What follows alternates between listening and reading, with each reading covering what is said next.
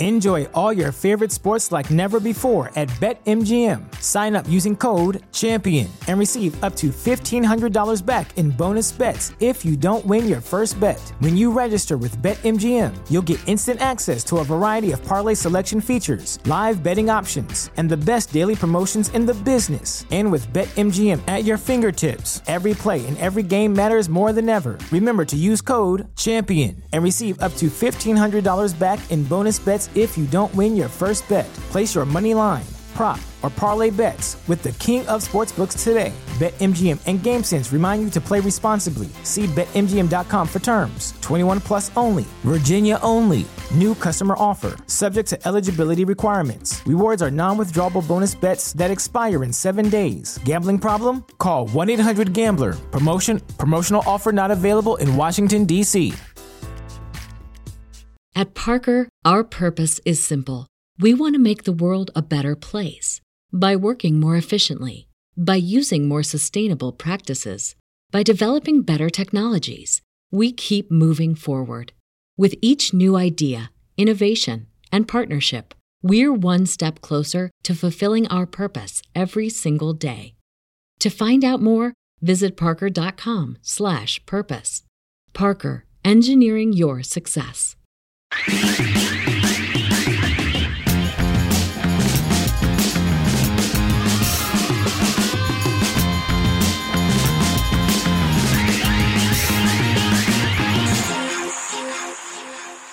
Bienvenidos a otro capítulo de Sellout. Tenemos el gran honor de tener a Jay de la Cueva con nosotros. Jay, muchas gracias por estar aquí.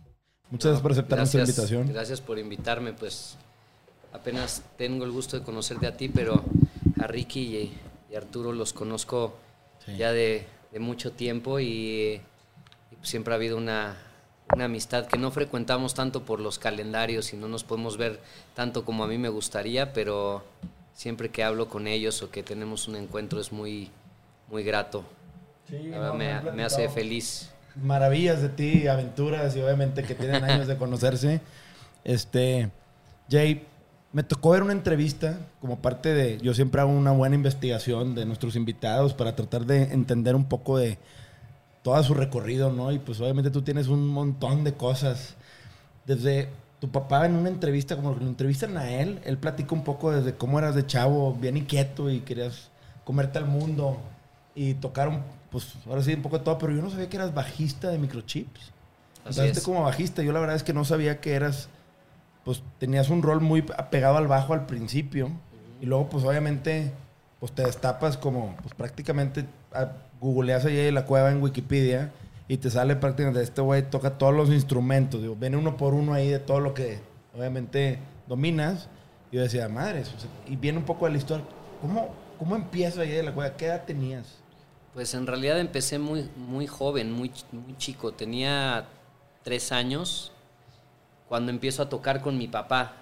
Mi papá es, un, es músico, eh, es uno de los pioneros del rock and roll en, en México o en Latinoamérica, se podría decir, de las primeras bandas que empezaron, eh, que empezaron pues a abrirnos brecha a todos los que hoy somos músicos, de una manera bastante eh, natural y como medio también medio cavernícola, porque pues ellos hacían eh, canciones de Elvis y de Chuck Berry, Little Richard, todos los todos los, los del rock and roll que, que se empezaron a hacer versiones en español. Era, era un poco triste porque no había música original en ese momento.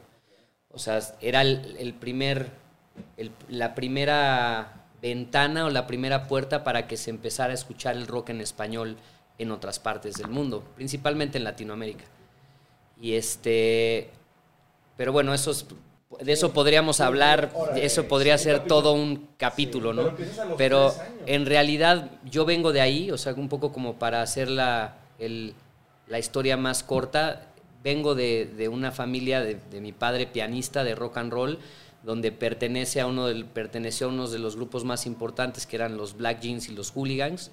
Y, y pues la leyenda, la historia cuenta que cuando estaba, eh, cuando nací, corría yo a la cocina a, tomar los botes que había de donde guardaba mi mamá tanto el, azúcar como y, y había un piano en la casa y, y yo acompañaba a mi papá, pero estamos hablando de a mis dos o tres años de edad, donde mi, donde mi mamá pues le decía a mi papá así de Javier, estás loco, o sea, no puede ser que Jay toque, o sea, es muy, es muy chico, o sea, tiene casi tres años. Entonces mi papá le dijo, bueno, voy a comprarle una batería. Y finalmente, eh, con un tío, un hermano de mamá y mi papá me compran una batería y empiezo a, me compran este, este kit a los tres años de edad. Entonces, en realidad yo empiezo como baterista. Lo que pasa es que hablando en una formación más como formal, por llamarle así, discográfica, mi primer disco lo grabo a los 8 o 9 años tocando el bajo.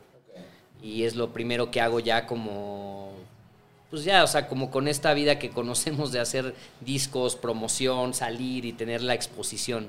Pero en realidad desde antes, a los 5 años, empiezo a tocar en, en un parque de diversiones en la Ciudad de México que se llamaba Reino Aventura.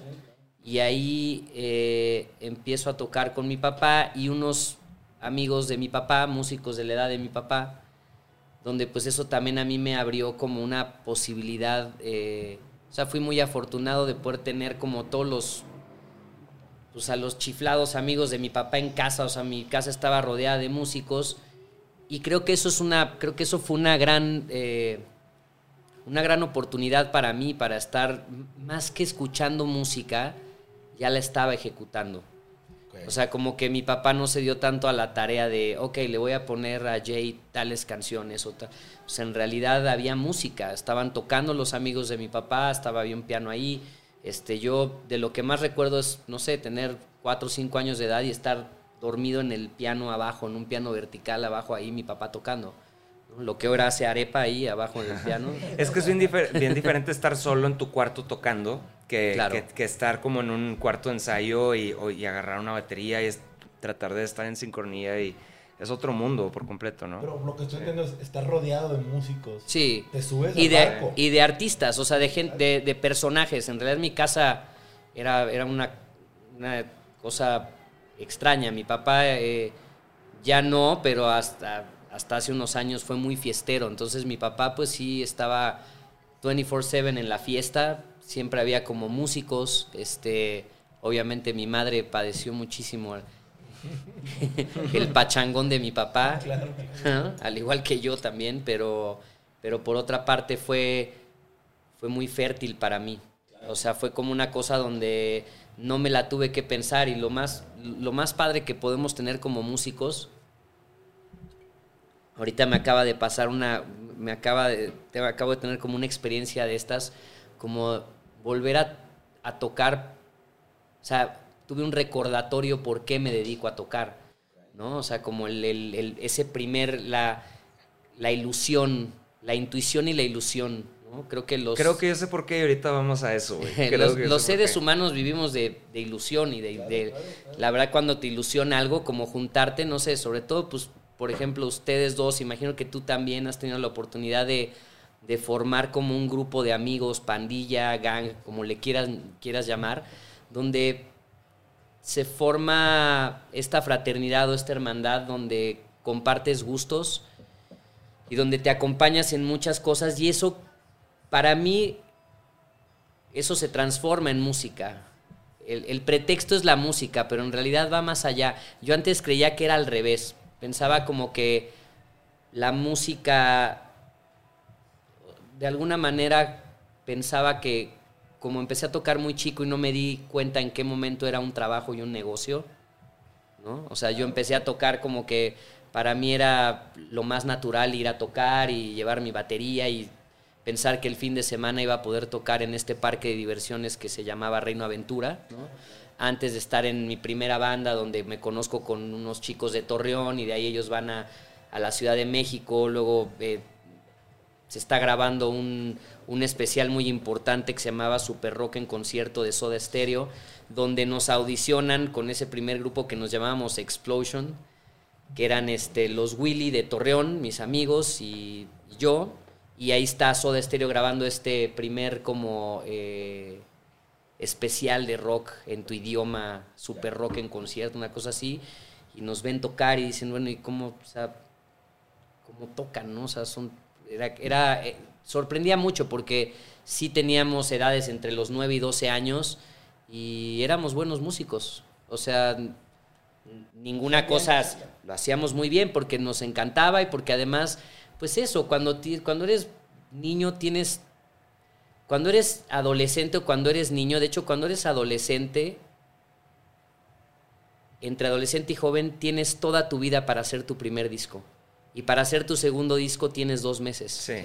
Y es una pesadilla, ¿no? o sea, toda tu vida hiciste tu primer disco y, resulta que además, bueno, en, casos como, bueno, en el caso de ustedes dos que tuvieron una banda muy exitosa, de repente te agarra de que, bueno, ¿y en qué momento estoy aquí y ya tengo un compromiso con compañía, fans, ta, ta, ta, y tienes dos meses para hacer el nuevo disco y no tienes una canción? O sea, tuviste como toda tu vida para hacer tu primer disco y ahora tienes dos meses para hacer un disco. Pero es que, o sea, no sé, siento que yo terminé en el psicólogo en algún momento porque no entendía qué estaba, qué estaba pasando y me tardé años en entender que, este, en, entender que, que estaba ahí por ser parte de algo, ¿no? O sea, es la, piensas como dices tú, piensas que es la música primero, pero primero es conectar, ¿no? Con tus compas, tocar, este, la música agarra un medio que segundo plano. O sea, la música es natural y está así porque te gusta, pero primero es. Sí, porque yo tocaba solo en mi, en mi cuarto, O sea, era sacar canciones, pero es muy distinto a, tener esta experiencia con tus compas. Y que es increíble porque como que yo en realidad me di cuenta que el pretexto era la música, pero en realidad el o sea, la idea en realidad es conectar con el mayor número de personas posibles para de alguna manera poder como, no sé, como... Pues es un tema... ¿no? ¿no? Y pues igual te sientes solo, igual no sabes cómo conectar con las demás personas, es por medio de la música. Este, pero el, pretexto es la música. Yo siempre pensé que era al revés. Yo decía, bueno, no es que la música. Y yo decía, bueno, la, la, la música me pone con estas personas, ¿no? Porque finalmente es como que igual alguien te pone, o sea, la música, finalmente a nosotros nos puso la música, o sea, no, tal vez si hubiéramos hecho otra, eh, otro tipo de, de, hobby, otro tipo de gusto, pues quién sabe, este, pero en realidad es un, es el pretexto. Cuando dijiste, yo lo hacía, pues nunca supe cuándo empecé, a, empecé como a, dónde empezaba el negocio, o sea, siempre fue como, no, empezaste tan chavo, cuando te diste cuenta que esto era una profesión y que tenías que empezar a hacer contratos y, y pues toda esta parte tras bambalinas, sí, que le quita a veces lo sexy a este mundo. Tu jefe este no fue manager tuyo, ¿verdad? No, fue eso, es como, ok. No, no, no. Este, pero pues empiezas bien chavo y dices, oye, ¿en qué momento dices, ay, güey, pues ya hay que registrar una marca, hay que ver contratos, el tema de regalías, pues empieza todo este tema. ¿Cómo te Pues empecé empecé muy, muchas gracias Ricky, empecé muy, muy joven porque creo que me sirvió muchísimo, voy a compartir esto y es, o sea, viene desde un lugar que, que, pueda servirle a alguien más, este, un poco observar a mi papá, que creo que fue un poco desafortunado en, en cómo poner orden en, su trabajo. O sea, cómo separar un poco el tema de la fiesta, la música, el rock and roll, el cliché, ¿no? A, un poco como hacer el, hacer el negocio. Que, eso es algo que, por ejemplo, creo que tiene que ver culturalmente con países, que en Latinoamérica y en México está mal visto, ¿no? Cuando, pues no, es un negocio. En realidad, este, eh, todo es desde dónde para mí, ¿no? ¿Cuál es, desde dónde lo haces, ¿no? Pero si pones orden, yo siempre he creído que la disciplina y el tener un poco, o sea, el tener un orden de saber cómo puedes marketear tu banda, cómo puedes hacerla llegar al lugar donde, donde tú quieras llevarla.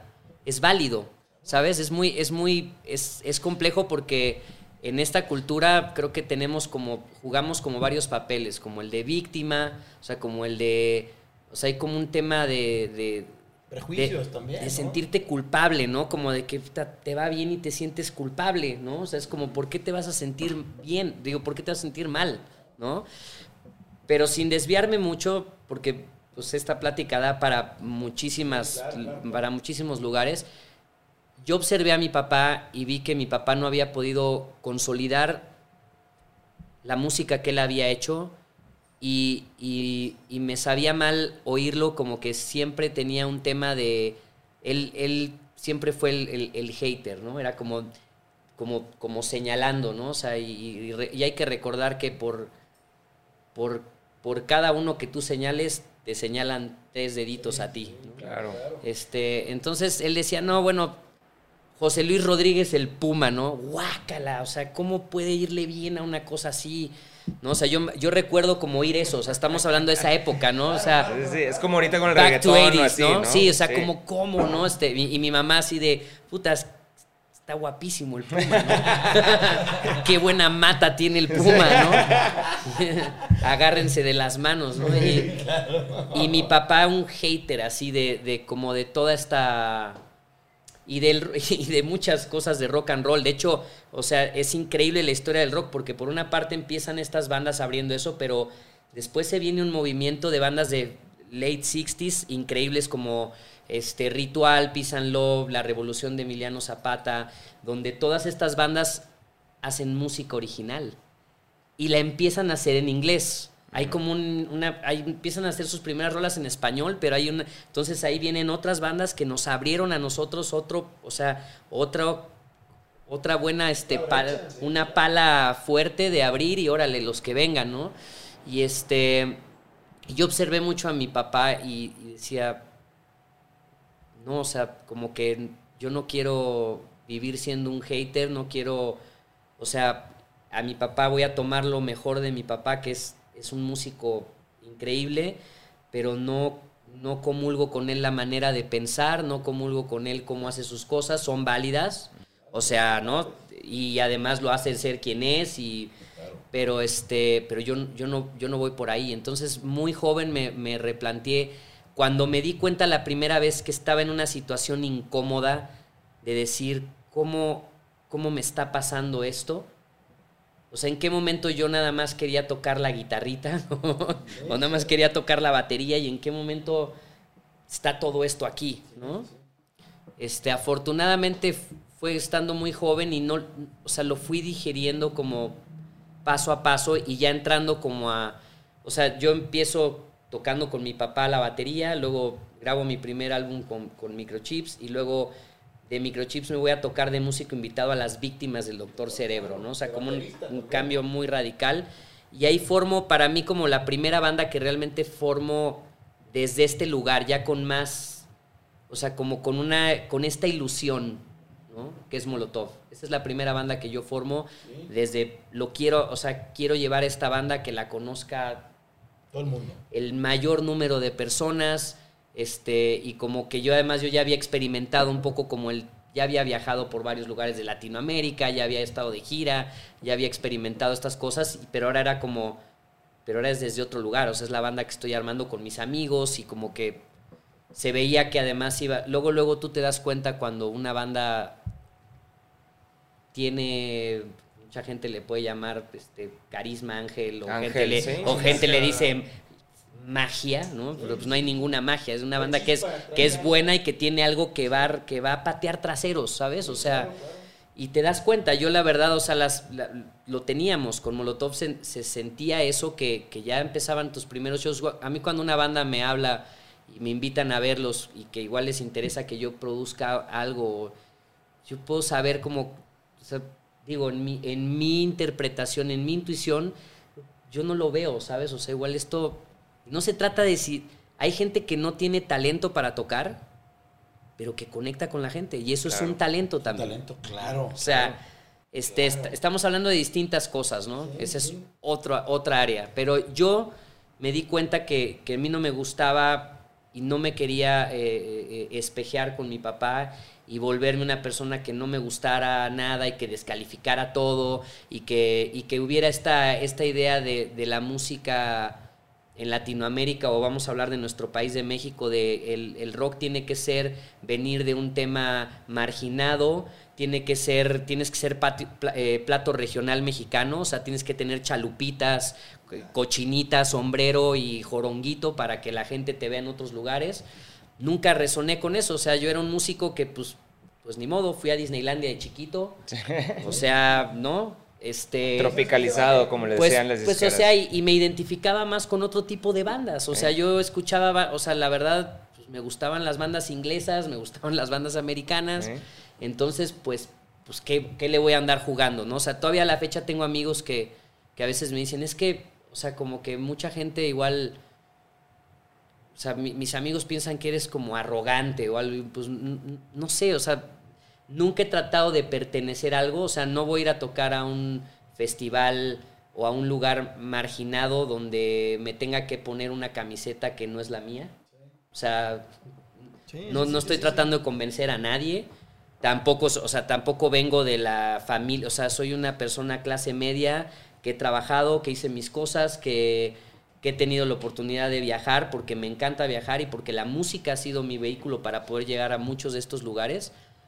Pero sí, para mí ha sido muy importante poder, o sea, poder ver la, el- el- la, la foto, el, big picture, ¿no? O sea, el poder hacer un 360, que sea un negocio, que sea, que tenga obviamente desde, desde dónde lo haces, ¿no? Pero yo lo observé con mi papá y siempre lo oía él como, no, pues toqué no sé qué, o sea, oía yo esto desde muy niño, como el empresario no le pagó, se fueron con la lana, este, no sé qué, el equipo no llegó, o sea, como puras tocadas de esas que son, que no se arman, que Puras que, que nos, que nos han pasado y es muy frustrante, pero nos ha pasado a mí, yo puedo hablar por lo menos en mi caso, ustedes me podrán contar, las ha habido, pero han sido pocas, o sea, no ha sido la historia de, de- de mi vida, la verdad yo he sido muy afortunado porque también armamos una, un- un- como una infraestructura donde nos permitiera y nos tocó otra, también otro momento donde había, donde ya había más managers, donde ya había otro tipo de, donde ya había una industria, ya había, ya, ya- ya existía gente que la fue trabajando,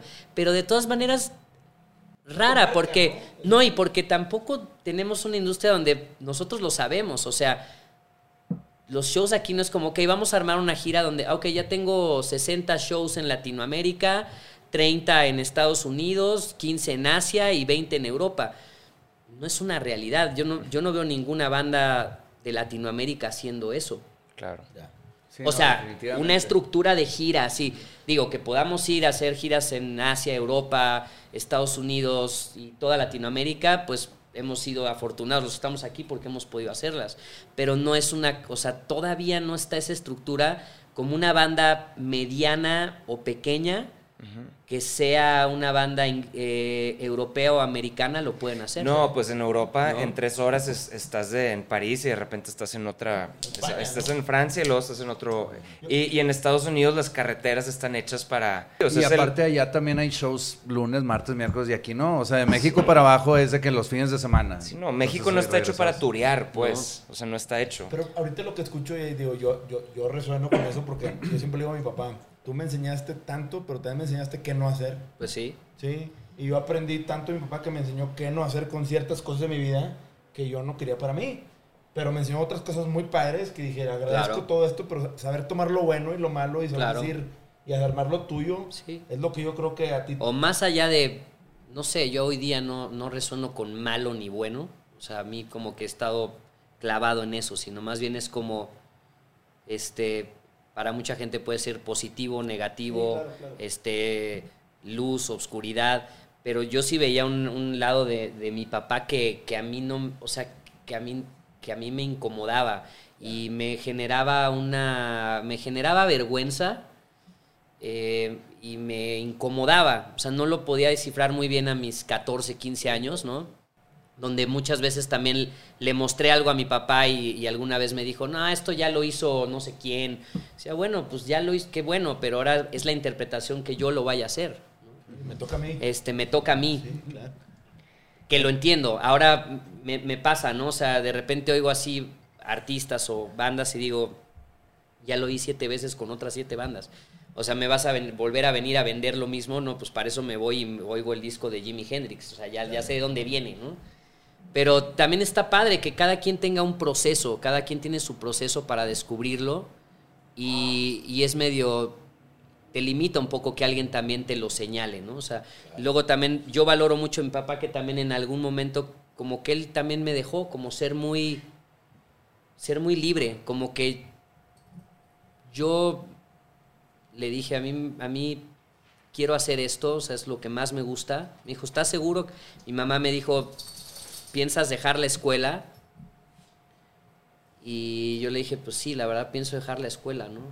Y pues, me la pasaba mal en la escuela, yo nunca, nunca conecté con la escuela, o sea, era, era burro, o sea, era flojo, eh, le, echaba, le echaba muy buena intención porque sentía culpa. O sea, como que para mí recompensaba como el tema de toda la semana ir a la escuela para lograr el fin de semana poder tocar. Entonces decía, pues bueno, le pongo lo mejor que pueda, pero mi cabeza estaba pensando en, o sea, siempre estaba los los lápices jugando, entonces el reporte era, pues este dude nunca pone atención, está con eso, está viéndole los calzones a, la ni a las niñas, o sea, pues era como alguien que no estaba ahí, o sea, iba a cumplir a la escuela, pero mi tema ya estaba así como en, ¿cuándo va a haber, cuándo va a ser la kermés para tocar aquí?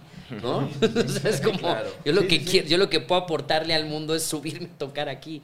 Entonces, este bueno, pues eso me dio, me regaló muchísimas cosas, también me, me puso li- limitaciones en ciertas cosas, donde también crecer estando tan joven y ser un niño y tener como esta, pues todos estos, este, esta vida es muy bizarra, ¿no? De, de que la gente te conozca y de que te quieran voltear en una camioneta y que te quieran jalar el pelo y dar autógrafos y como toda esa parte, cuando estás muy niño es una cosa muy Sí, está muy rara, Sí, sí, claro. muy curioso. muy rara y muy este invade mucho. No, y que te reta a manejar otro tipo de emociones y cosas a una edad muy corta, ¿no? Pero, pero tú como, o sea, de chavo, ¿cómo, cómo, cómo estás, estás tan enfocado en lo de la música? O sea, parece ser que es, es como esos doctores que tienen una vocación desde, desde morrito, ¿no? O sea, es que no hay nada más. O sea, este, tú- o sea, nunca entró a tu mente el, o sea, esa distracción de, hijo, es que tengo un amigo que está haciendo esto, igual y algo que no fuera música, ¿no? ¿Verdad? No,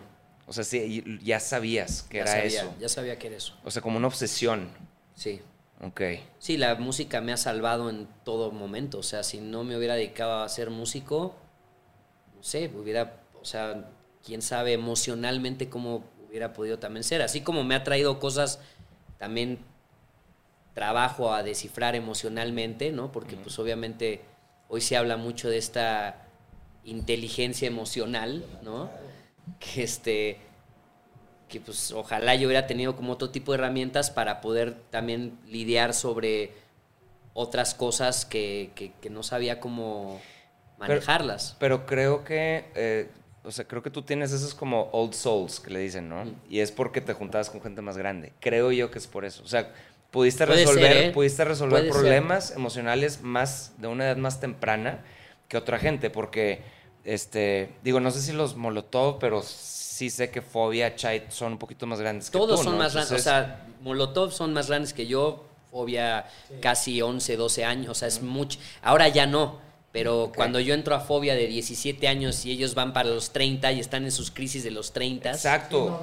Para mí eran no aprender, pa- para mí eran no señores. Para mí alguien que tenía 30 años decía, no, pues este, señor, ahora no, o sea, pues, ya somos señores, ¿sabes? Pero cuando yo entré a Fobia de 17 años, no, pues que, que este tiene este tiene 29 y va a cumplir 30, ah, pues el señor, o sea, No, a ver, Es- tú eras menor de edad, güey. Sí, no yo era, men- yo era menor de edad, o sea, había clubs donde no podía tocar. O sea, entré para ya cumplir 18 Sí, años, sí, o sea, el hecho de decir, yo apenas acabo de hacerle para entrar a clubs, para tocar en, en ciertos lugares, pero en ese, en ese, a esa sí se siente la diferencia. Sí. Llega un punto en donde ya no. Sí, Pero ahorita no. ahorita Cuando no. tú cumples, en cuanto tú entras a los entre 25, 25 a 30, ya la diferencia empieza a ser otra cosa. Sí. Porque ya cuando tienes 30 y alguien tiene 40, mm, ya no hay tanto. Y de 40 a 50, y me imagino que cuando vayamos a los cua- eh, 50 a 60, ya creo que Ya ya, mismo, agarraste el, ya. ya agarraste el mismo, la misma carretera. Sí, claro, claro. ¿no? Pero cuando hay 17 años es muy raro. Ahora, lo que dice Arturo está interesante. Nunca lo había pensado así. Y yo creo que fue, pues, fue fue algo bueno, o sea, sin hablar de bueno y malo, fue algo positivo que, que, tu- que tuviera como am- amigos más grandes que yo. Aunque también tengo que, que ser sincero y honesto que cuando se fractura fobia, eh, yo, yo viví una, una un, un- yo me rompí en, en pedazos, o sea, para mí fue muy fuerte y me solidaricé mucho con, con el guitarrista, con Paco, que él estaba viviendo una crisis de terminando su banda de toda la vida, de todas sus canciones, toda su historia ahí, a sus 32 años o 33 años, eh, también teniendo una ruptura con su novia de 10 años, o sea, como que él entra en una etapa Puta, donde no, se acaba el grupo, se acaba la relación con su novia, con, con su mujer, o sea, todo, y nos quedamos Paco y yo un año o dos años haciendo música en su casa. Y emocionalmente para mí fue, fue muy, muy rudo, hijo. O sea, me metí en un mal viaje así. Además, yo en ese tiempo estaba experimentando con algunas cosas y drogas y todo, y tuve un viaje de hongos que, o sea, yo, lo, o sea, para mí mis 19 años fue así de... ¿Qué te hizo ver? ¿Qué Fue te de ver? picada, así de... eh, en el trip. Ajá. No, bueno, el ¿Qué trip. encont- o sea, ¿qué encontraste en ese viaje? ¿Te acuerdas o no? o no? Sí, bueno, o sea, mi, mi trip fue... Todo, la, todo el viaje era como... Sabía que algo iba a cambiar, que no iba a poder regresar. No sabía si realmente no iba a poder regresar a poder hablar y caminar. Sí, sí pasa. entra Desde eso. ¿no? A Sí, ese grado. Sí ese o si realmente, este, o si realmente Aquí mi, me quedé. mi psique y, y- y la manera que tenía de pensar iba a dar un, un cambio, ¿no? Y, y no, me lo, no me topé con el cambio ahí, o sea, como que es importante que gente que, esté, que nos esté viendo, o sea, como que para mí el tema de experimentar otro tipo de cosas no es inmediata el cambio, o sea, no, no es algo de, ah, me lo tomo y, y- y mañana ya amanecí bien raro, ¿no? No, no, no, no. O sea, a, a los dos años es como, ¿quién? Yo, la factura, o sea, es como, hola, y es así de, ¿cómo? Pero si hace dos años, no, no, ahí viene, ahí viene el paquete, o sea, usted, con- karma, ¿no? usted contrató el paquete, aquí está, le- le- le- se, lo, se lo seguimos teniendo, está esperándolo. Esa es mi experiencia, ¿no? Este, Oye, ¿por qué edad tenías cuando fue la primera ruptura de fobia? Estabas también bien chavo, ¿no? 19. De madres, güey. No mames, neta 19. Sí, no, no, vergas, no, güey. sí. O sea, vivir una ruptura de ese tamaño, cuando estás tan apasionado a algo. No, no. música- Ah, pero aparte tú habías dejado a Molotov, que era tu Además. ilusión, güey. Exactamente. Sí. Y los güeyes, y los güeyes de repente les fue cabrón. No, con- no, no, será como hablar con mis hablar con mis amigos así de ¿dónde está? No, estamos acabamos de soldautear este Alemania. Este, nos van a entregar un doble platino por un millón de copias, no sé, o sea, además, le- o sea, como que le, era como, era como en tu Sí, jeta, sí, güey, sí, ¿sabes? sí. Digo, igual no lo hacían así, pero, pero, este, no sé, No, y aparte de esa edad no hay más, güey. O sea, tu, tu, tu, tu mundo es eso, ¿no? No, y mi ego estaba destruido porque la verdad era como... Es, es interesante, pero mucha gente no lo sabe, pero yo entro a Fobia y entro a tocar las partes pues que ya existían, ¿no? Y, y el primer disco de Molotov que se llama ¿Dónde jugarán las niñas? Pues es una parte de mí, nadie lo sabe, ¿no? Digo, hasta hoy día lo hablo, no desde un tema de arrogancia y de yo lo hice, o sea, al contrario. pero, pero ¿no? tú compusiste ese disco. Sí, ¿Dónde- pero es un disco donde, donde se, o sea, todo el, todo el, el- el- el- Como el toda- concepto. no, y toda la lista de canciones se formaron juntos, o sea, los primeros demos de, Tú, tú eres miembro fundador Yo de no entiendo. Exactamente. y tú eres Digo, de- parte del alma, ¿no? De, eso no, de esto no se trata el podcast, sí, pero, pero ¿de dónde, de- o sea, ¿de dónde se agarraron con esas influencias, güey? Yo no entiendo, como que estaban muy avanzados para, no sé, The Primus y cosas así como... Mira, yo, yo, como- yo oía Primus, este, Mr. Bungle, para mí era como un tema como muy, para mí era un tema de quién toca más rápido el bajo, Ya, ¿no? O sea, tienes, ¿Quién tiene mejor técnica? Tienes 17 años, ¿no? Y entonces me juntaba con Mickey, nos juntábamos las tardes a estar tocando con letras de Mickey que empezaba a, a contarme historias de letras que,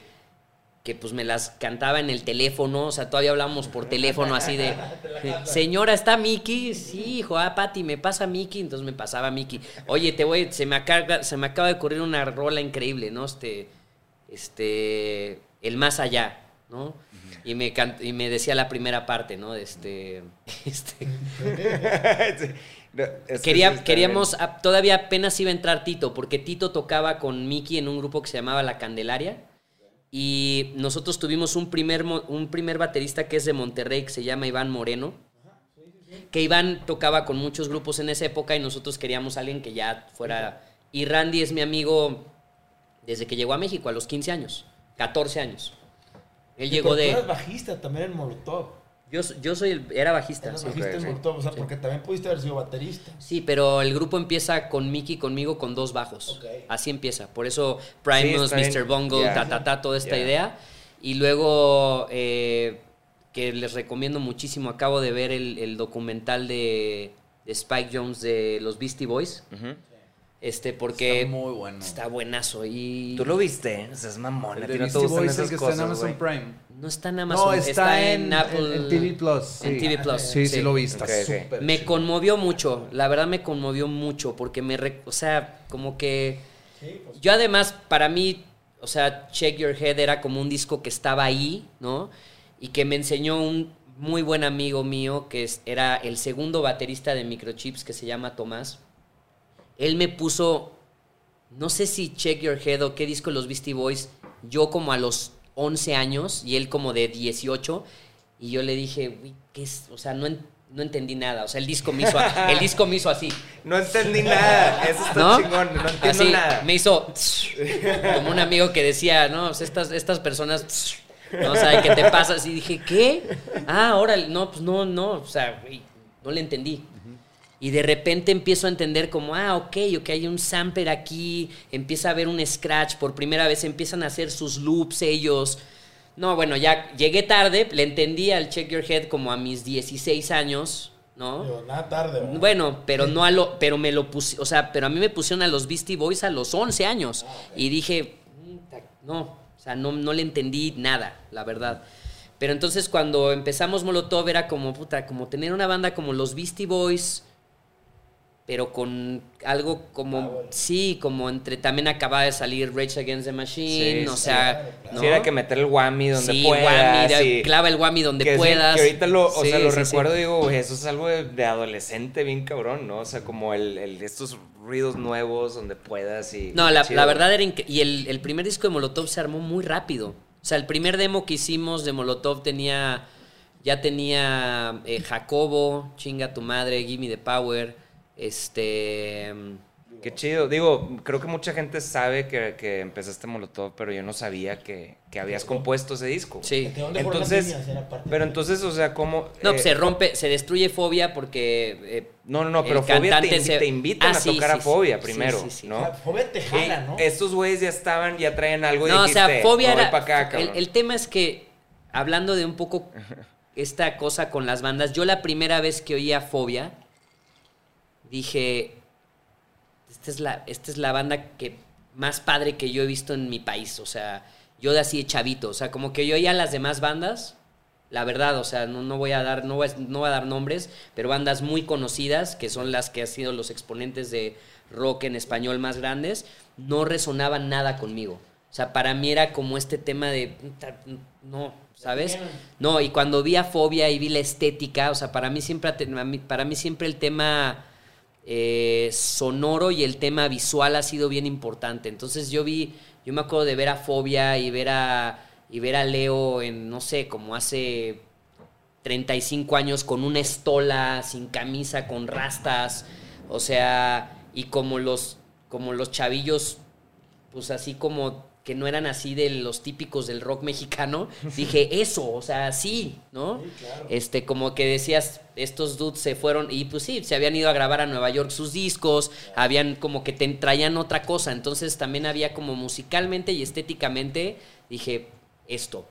Entonces, Fobia era la banda que más me gustaba y fue fui seducido y eh, por, por- o sea, fue algo muy, muy cruel. Es como que llega la, la- la chica que te encanta y te hace así, dice, oye, sí. Y tú, pues va, ¿no? Pero fue raro porque también fue como que tenía mi banda que yo había venido como construyendo Y pues en ese momento yo no pude ver como también hacia dónde se iba a dirigir mi, mi idea de diversificar en la música y de poder compartirla en distintos núcleos o en distintos grupos y que además en mi caso yo no podía creativamente y, y siendo eh, multiinstrumentista no iba a poder pertenecer a una sola cosa, o sea, yo no me iba a convertir en, en el baterista, ah, sí, el, el baterista de Fobia, ¿no? Sino que en ese momento me, me comprometí, mi corazón se comprometió con decir, no me voy a quedar en dos bandas, le voy a apostar a una. Fui fiel y, y- y honesto a lo que me... A lo que me Qué difícil decisión, la Sí, neta. sí. O Y sea, bien chavo, o sea, también decir... pues tenía 17, sí. Oye, pero por ejemplo, cuando te invita a Fobia, no te invitan como músico invitado, o sea, te invitan a la banda bien, ¿no? Sí, me- es raro porque como que Fobia me, me- me seducía todo el tiempo. En algún momento llegué a pensar que así, lo, lo digo en serio, o sea, como que sea, ¿en qué momento entré a tocar a Fobia? ¿No? Porque ha sido un grupo muy complejo emocionalmente, ¿no? Eh, Por muchas están gra- razones. se está grabando un disco de Fobia. Yo estoy de tour con las víctimas en Los Ángeles, en un hotel que era legendario, que se llamaban las, las Regency, eh, Regency Suites en, en Hollywood, que era como un hotel mediano que todas las bandas se quedaban ahí y ahí había como rock and roll y había fiesta, ¿no? Y yo el- estaba el en Mallorca de allá. una cosa así. Y yo estaba, yo estaba ahí y, y llegan, eh, llega Paco y llega Iñaki. Ah, no, voy a, voy a la grabación de uno de los discos y se están peleando continuamente con el baterista. Primero no, ya me acordé, estoy yo grabando un disco de Las Víctimas, donde toqué bajos y baterías. Y ahí estaba el baterista que estaba tocando en esa época en, en Fobia. Y, y entra, entra el guitarrista y me dice, le dice enfrente, así está él, dice, como nunca me dijiste que tú tocabas la batería, siempre te vi tocar el bajo. Si yo hace años supiera que tú tocabas la batería, nunca hubiera sido este güey nuestro baterista, serías tú. Y yo así, ¿no? O sea, como muy incómoda la situación. Entonces, ja, ja, ja, como risas. Y finalmente se van a grabar un disco y se pelean con ese baterista y vienen al hotel y me dicen, estamos rompiendo con este baterista, ¿quieres entrar a la banda? Y yo así de puta, o sea, tengo a la banda que siempre me ha gustado diciéndome que si quiero entrar. Y yo, pues sí, ¿no? O sea, sí, claro, pero, me la, pero eh, fue, fue muy truculento porque en esa época como que dos, o sea, bueno, eh, la historia es que Paco y Iñaki quieren que yo entre a Fobia, pero a Leo y a Chá les da flojera porque además el, el Chá pensaba que yo era bajista y cómo iba a entrar yo de baterista si él tocaba el bajo. O sea, como todas unas historias así y, y nadie quería ensayar conmigo porque ya tenían ensayado otro baterista. Finalmente yo como que me costó mucho trabajo entrar a Fobia eso nos dice algo importante, que cuando algo, la ley del menor esfuerzo, cuando algo está costando trabajo, No es ahí. No es ahí. No es por ahí. Oye, Yo- qué, yo qué fui- hueva las bandas, güey. Qué ¿verdad? hueva las bandas. hueva sí, las bandas. sí es una hueva tener es que una no, banda. no, también dices, tú traes una ilusión de entregarte al 100 y te ponen trabas, pues eso obviamente es... Puta. Yo me acuerdo estar un día en una filmación que estaban ellos haciendo un video, estar afuera y dici- diciéndoles yo, no tienen que ensayar, o sea, yo sé lo que les da hueva, les da hueva ensayar. Porque además hay, hay músicos en las bandas que son el clásico que hay uno que no le gusta ensayar, el que sí, no sé, lo sabemos todos, ¿no? Dije, es de hueva ensayar, solo denme dos ensayos. Yo ya tengo montado el set list. ¿Quién Da- recuerda, cabrón? Dame dos ensayos. Recuerda, ¿Sí? cabrón. ¿Tú así quisiste entrar a la banda? El que le... Sí. No, no, pero les decía, güey, dame otro take. No, no, ya, ya, ármate ahí con lo que. O sea, ¿sabes? Como ese. Sí, sí, pues que estás ilusionado, dices, Sí. ¿no? Sí, dame, dame dos ensayos y ya está. Y voy a hacer los dos ensayos. Y pues ya, ya me sabía las rolas. Y salgo la- a la, perdón, la primera gira de Fobia, como 25 shows en Estados Unidos. Esa fue mi primera gira. Me fui con dos ensayos. Madres. Y así entré. Y entré en una época que Fobia estaba empezando como Sí, muy fuerte. a hacerse una banda como más... Entre, Pues ¿Entraste más en el primer disco o en el segundo? Es que no, no, me el, acuerdo. cuál- el, el- el cuarto disco. El cuarto, ok, Sí. ok, ok. ¿Y cuánto, ¿Y cuánto duró como ese, esa onda de, bueno, ese, esos años de, como dos años de fobia? Como dos y medio. Dos y medio. Dos y medio de un nivel de intensidad, o sea, era una época en que nosotros tocábamos cinco veces a la semana. Ay, cabrón. Sí, es un O buen. sea, una época muy buena para la música. Una época donde además había. eh, empezaban a haber como festivales por primera vez, como hacíamos un festival que se llamaba Revolución, que éramos Caifanes, Maldita, Fobia, Robbie Rosas, que era cuando estaba Draco, como que traía los músicos de, de Paul McCartney. Sí, sí, que se- estaba cabrón. Y sí, era como que había, había, había mucho. Ya, ya entendí por qué te dolió tanto después de vivir dos años y medio. Sí. De tener como toda esta gira intensa y este pinche Y de repente, mundo pum, y de repente se acaba No, la no, verga, no. güey. No, se acaba y luego también es como esta cosa de, ok, y, y yo me sentía como no quiero volver a tener una banda. De hecho, mi entrada a Titán fue así de que, o sea, no Ti- quería. no Titán quería. siguió después de, de Fobia. Titán siguió después de Fobia. Ok. Digo, Fobia ha tenido muchas Que, etapas. que ¿no? creo que se me Sí. hace el, el proyecto más chido tuyo hasta la fecha, pero, pero este, sí, yo no sabía que Titán estuvo entre, entre Fobia y, y Sí. Moderato, güey. Sí, o sea, después de Fobia eh, entro a Titán y ya después de Titán se arma Moderato. Pero cuando es moderato, digo, much- hay muchas historias alrededor de cómo empieza moderato. Sí, a la hora de que googleas moderato, empieza, no, pues era una banda de madreada, o que era para tocar en bodas, o que era para crear ciertos personajes. Y pues empiezan con covers, pero dándole una firma, luego hacen sus roles, pero es un madrazo. Impresionante. Y ahora te toca a ti ser el frontman de, de la banda. O sea, es un cambio también bien radical. Yo te iba a decir, sí, creo que como baterista, de hecho, yo te conocí como, el, eh, como moderato, ¿verdad? Pero hasta después. Pero que de- nos conociéramos que nos conociéramos Creo que nos conocimos en Colombia, ¿no? De- Sí, ¿verdad? Sí. En Colombia. ¿Fue Sí, creo que sí. o, sí, o Perú? Fue Colombia. o en sí. Perú, en Perú No, o en Colombia Perú, nos fue- conocimos en una sí. gira. Perú. Que, que me acuerdo, yo, yo le- o sea, te agarré y te pedí perdón porque nosotros como, como panda, cuando empezó con el boom, éramos todos mamones y hasta alguna vez era que, ¿qué piensas de moderato? De que, eh, guácala, te voy conociendo. y era que, güey, perdón, perdón, te lo juro que perdón por haberte tirado madreada. Y te lo juro que fue como un baño de humildad para mí de, de, de agarrar onda. Y este, y sí, güey, agarré mucha onda por tu, por, por tu culpa, güey. O sea, gracias a ti entendí muchas cosas que siempre a- a- alguien que me hablaba de, de Jay, de moderato, lo que sea, es no, cabrón, no estás entendiendo, esto es una verga, güey. ¿Sabes? Pero, y los güeyes, por, por esto, pero no, no, por esto, por esto, por lo otro, por lo que no ves, güey, ¿sabes? Sí, la parte de atrás, ¿no? Ajá, pero sí, creo que nos conocimos en Colombia, salimos de party. Sí. Digo que me estaba acordando ahorita que una vez te topé en Barcelona, güey. Haber estado con Titán Tal vez. o pe- janguea- o Pero fue un, an- un antro como que fuera, no fue antro, fue a ver a alguien como que underground tocar y no estaba en el centro y te topé ahí de la nada. Fue que, ¿qué pedo? ¿Qué estás haciendo aquí? yo creo con yo creo que pudo haber sido con Titán porque con Sí. Titán 2007, 2008. por tureamos. Ah, no, no, no. Entonces no, no.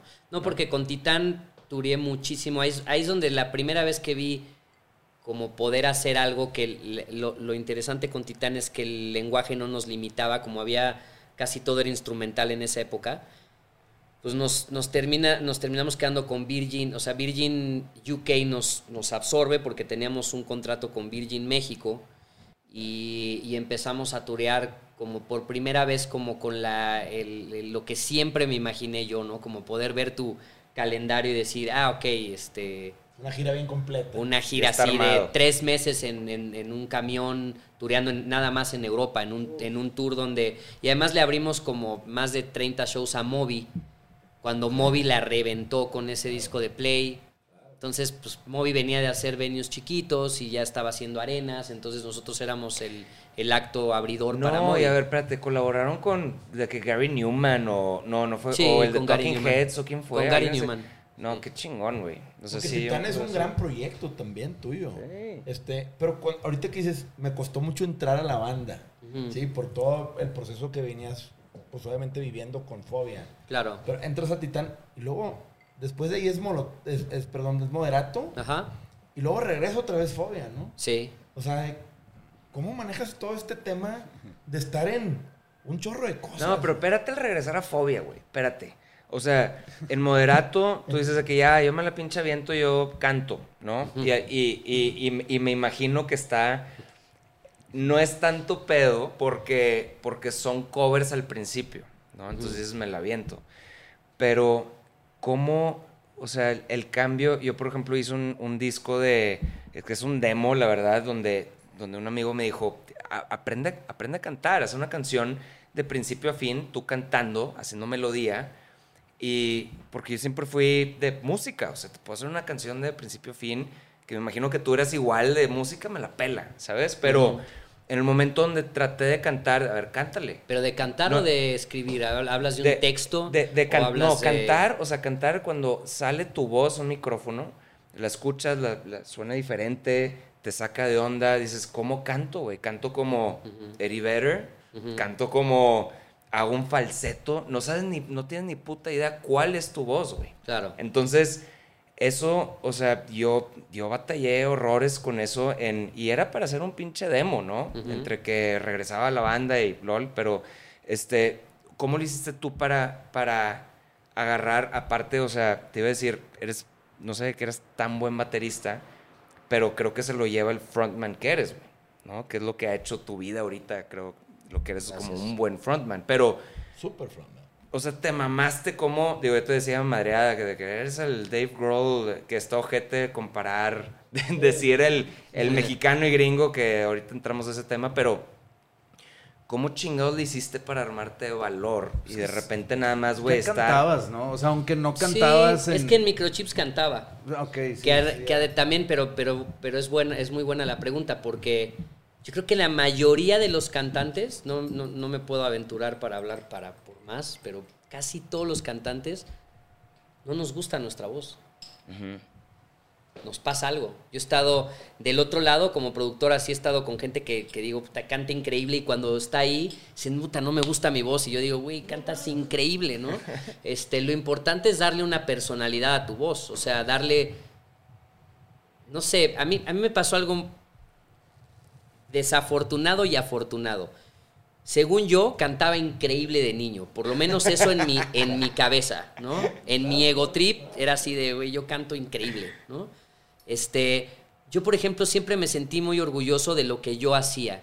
Nunca me tripé como que eh, yo lo vi en otras bandas que, que, que fueron conocidas cuando eran niños y que tuvieron como este rollo de, de una televisora atrás o de un main act pop, como que esa, como una cosa de vergüenza, ¿no? Como que a mí alguien que me quería hacer, que me quería como incomodar o avergonzar, siempre me llegaba y me decía, este, como que llegaban y, ah, microchips, ¿no? Como que me, yo, yo, yo no entendía, como que te vas, te vas desarrollando desde otro lugar y dices, ah, o sea, viene como, me, los- me estás minimizando, me estás juzgando cuando, o sea, tú qué estabas haciendo a los nueve años, ¿no? Te estabas, o sea, te estabas sacando los mocos, ¿no?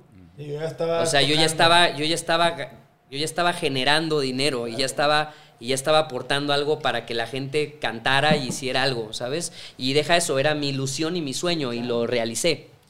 Pero nunca, nunca me puse, hice un equilibrio, ni nunca me puse como a defenderlo, ni tampoco a minimizar, ni tampoco a dejar que me, que me diera para abajo.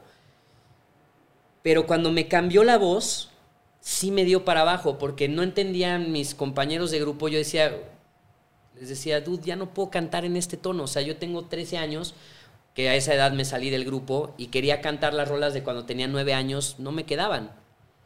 Este, como ahora, como ahora también puedo comparar que es bien importante, eh, ¿qué te queda cantar? El texto. O sea, yo no puedo ser el músico que era hace 10 años. O sea, puedo revisitar mi pasado con mucha, con Mucho orgullo. con mucho orgullo y con mucha, eh, eh, siendo eh, prudente y desde dónde, pero, pero ya no soy ese. Yo no puedo ser una caricatura de mí.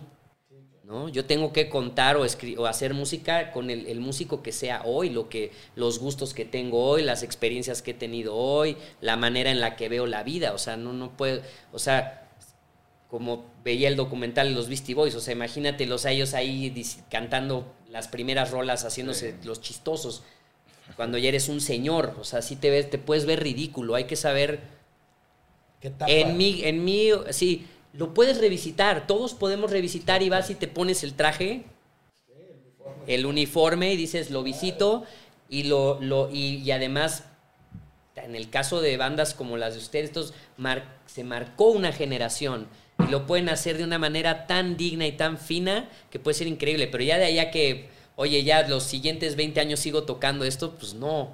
O sea, tienes que tocar otro tipo de música, lo puedes revisitar. Pero cuando yo veo bandas que ya nomás es ese rollo, ahora hay bandas muy que tuvieron una visión increíble, que la estética, las letras les queda. Pero si te casaste con ciertas cosas que ya te ves raro cantándolas, Pues yo me acuerdo que tú eres bien fan de ACDC, güey. ¿No? O sea, y ACDC, eh, pues es más o menos eso. Es como que se encasquetaron en una cosa y lo siguieron haciendo uno, y es la madreada de la vida, ¿no? Que Claro. AC/DC, y ellos te dicen, sí, seguimos haciendo el mismo disco en otra vez, pero está increíble, güey. es que hay quien lo puede hacer, los Stones lo hay- pueden hacer, Sí. pero, hay, pero, pero hay bandas que no. Hay bandas que se ven ridículas. Sí. O sea, yo de repente observo o, o cantantes que dices, "Ta, ¿cómo? ¿Quién no le dijo que ya? ¿Sí? O sea, Sí, sí, sí. Move on. ¿no? Sí. Sí. Pero a mí lo que me pasó con la voz fue que me sentía muy seguro de, la, de cómo cantaba de niño, porque podía, o sea, cantaba, o sea, ¿no? Y desde niño canté, mi o sea, lo que hacía con mi papá, yo era el cantante, tocaba la batería y cantaba. Entonces los músicos, eh, los que tocaban con mi papá, ellos me acompañaban y yo tocaba rolas pues de rock and roll, así de Elvis y como esto cantado en español y yo con mi voz. Cuando tengo 13 años y me cambia la voz, digo, no, está horrible mi voz, no quiero volver a cantar, o sea, siento una vergüenza, o sea, no sentía tanta vergüenza física que con este tema de que empiezas a ser un adolescente y traes la nariz más grande y los oídos, o sea, no me pasaba físicamente, físicamente decía, güey, no pasa nada, pero o sea, algo muy malo le pasó a mi voz, no voy a volver a cantar. Entonces, como que tuve la visión y pensé, el día que vuelva a tener una banda, yo voy a tener un cantante que esté increíble, o sea, que sea el mejor front. O sea, yo no voy a estar atrás de un dude que más o menos pueda cantar, ¿no? O sea, voy a tener un front que yo diga, este dude va a arrasar, ¿sabes? O sea, yo, voy, yo aquí estoy en la batería, pero yo sé que se va a arrasar, sé que ese es mi jugador, sé que es el que va a meter el gol, ¿no? Sí, Este, va a va mi delantero a todo. Entonces, como que yo veía y decía, bueno, eh, yo observé mucho eh, cuando estaba en las víctimas, veía el abulón, que es un gran, o sea, me pareció un front que sabía cómo manejar muy bien a la gente, yo lo observaba mucho, pero a mí me gustaba también siempre como, como, como poder aportar, como si yo estaba, aunque yo estuviera tocando la batería y decir, dude, no digas esto, dude, no hagas esto. Ya, ya. Es- no, y entonces también me empecé a ver en un lugar donde, se- o sea, empiezas a tener cantantes donde les empiezas a decir qué hacer, ¿no? O sea, llega el baterista y le dice, güey, no hagas esto. no le digas esto a la gente, no sé qué, no sé, como que yo tenía esa cosa.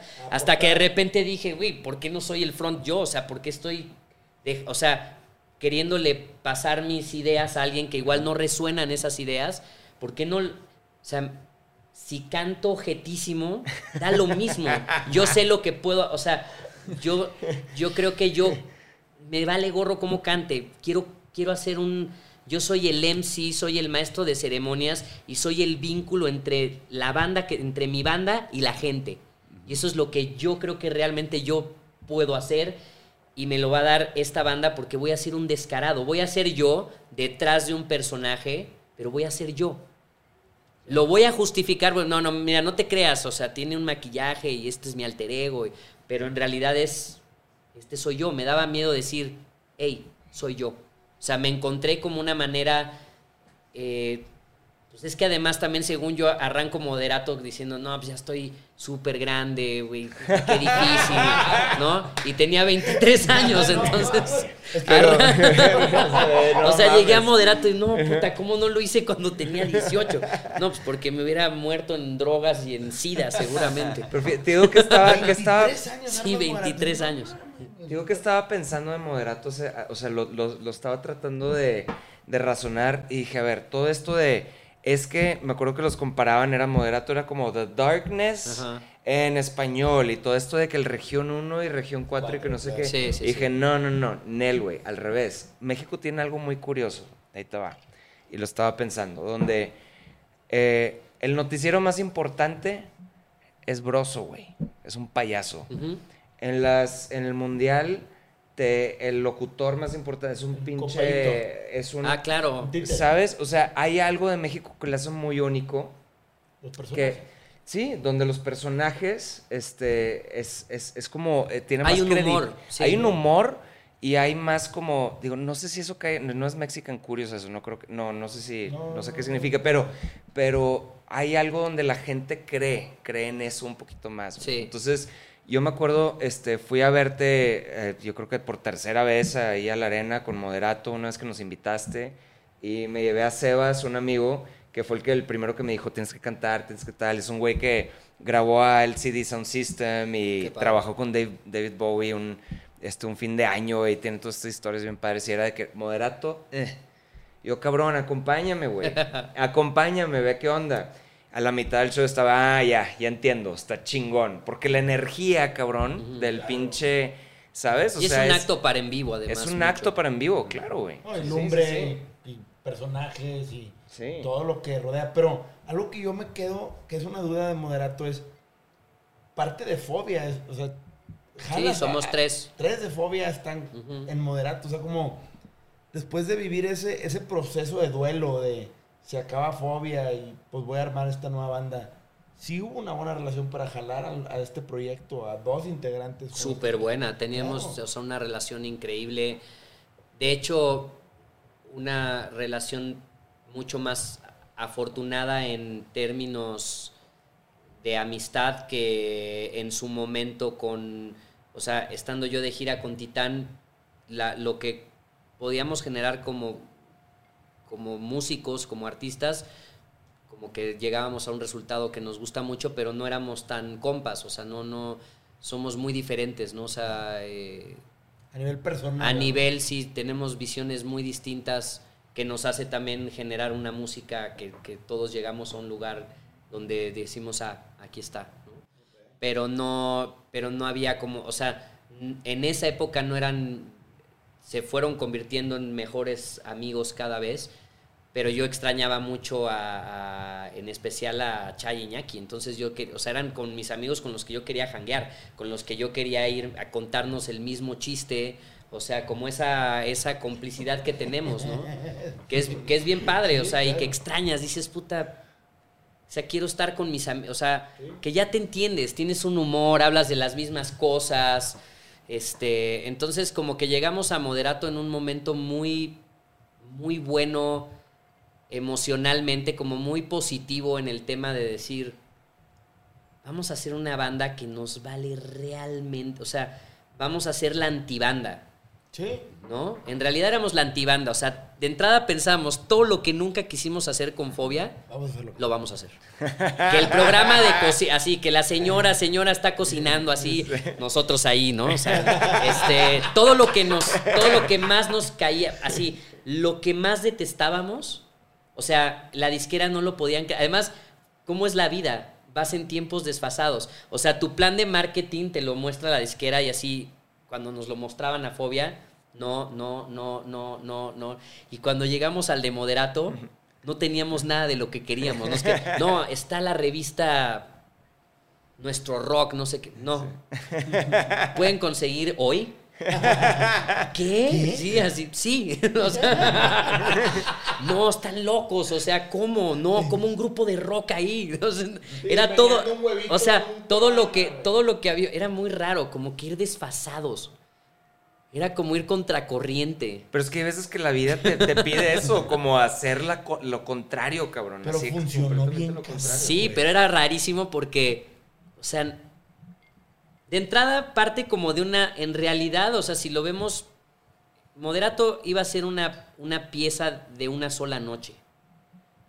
Es, esa es la realidad, o sea, nosotros pensamos, vamos a hacer una banda donde nos vamos a poner nombres como de menudo, o sea, cada quien va a tener un nombre de boy band, vamos a hacer todo lo que, lo que nunca hicimos con otras bandas y a la vez vamos a hacer la sublimación de las fantasías de rock and roll, no nuestras, sino de todos nuestros amigos. O sea, ¿qué haríamos? Limo, paredes de amplificadores, strippers, o sea, Fuego. ent- fuego. Entonces, hagamos todo eso y, y empezamos como a decir, bueno, tal vez lo, lo, lo convertimos en un documental. ¿Por qué no hacemos un... O sea, Moderato tiene una, una, un- una biografía fake. Que lo más fuerte es que muchas de las cosas que estaban en la biografía fake se hicieron realidad. Entonces es una cosa... No manches. Sí, sí, sí, sí, es una bizarrez. O sea, nosotros hacemos una biografía fake, nos juntamos así, nosotros así de que muertos de risa de, a ver, este, no, pues vamos a decir que éramos grandes en Turquía y en no sé dónde y en Asia y que estas canciones, o sea, Isabel de Luis Miguel, no podrás, de- son nuestras. Y que en realidad estos, estos dudes las grabaron y nadie sabe que, que nosotros las escribimos. Y, y que este y que bueno que Javi el bajista y yo somos hijos de un de un pintor que, que además nosotros estuvimos o sea como nuestro papá pintaba con aerosol pues desde niños íbamos en comunidad hippie pues inhalábamos resistol desde o sea empezamos a hacer como una falsa biografía no donde ja ja ja íbamos así entonces hicimos como un manifiesto de moderato que era moderato o sea, el primer show que hagamos tiene que haber todo esto. Y no teníamos dinero. Y, lo, y- y lo- lo interesante es que muchas, o sea, todos sabemos que siempre bajo este, esta fraternidad salen ideas. El chiste es realizarlas. Porque hay, porque aterrizar. Porque Sí, todas sí. estas cosas, ah, hagamos una no sé qué, hagamos una marca de ropa.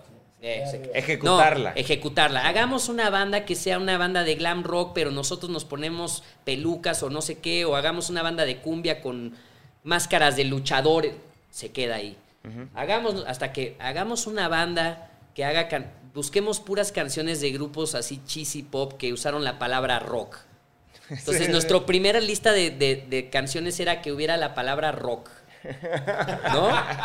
Lu- Luis Miguel tiene un disco que se llama Luis Miguel también es rock. Ve. Que si lo puede, sí, que es una maravilla. Wow. Entonces, buscamos así. Pero- la búsqueda se puso así. Entonces, menudo, quiero rock. Timbiriche, no me canso de rockear. Luis Miguel también es rock, no sé qué.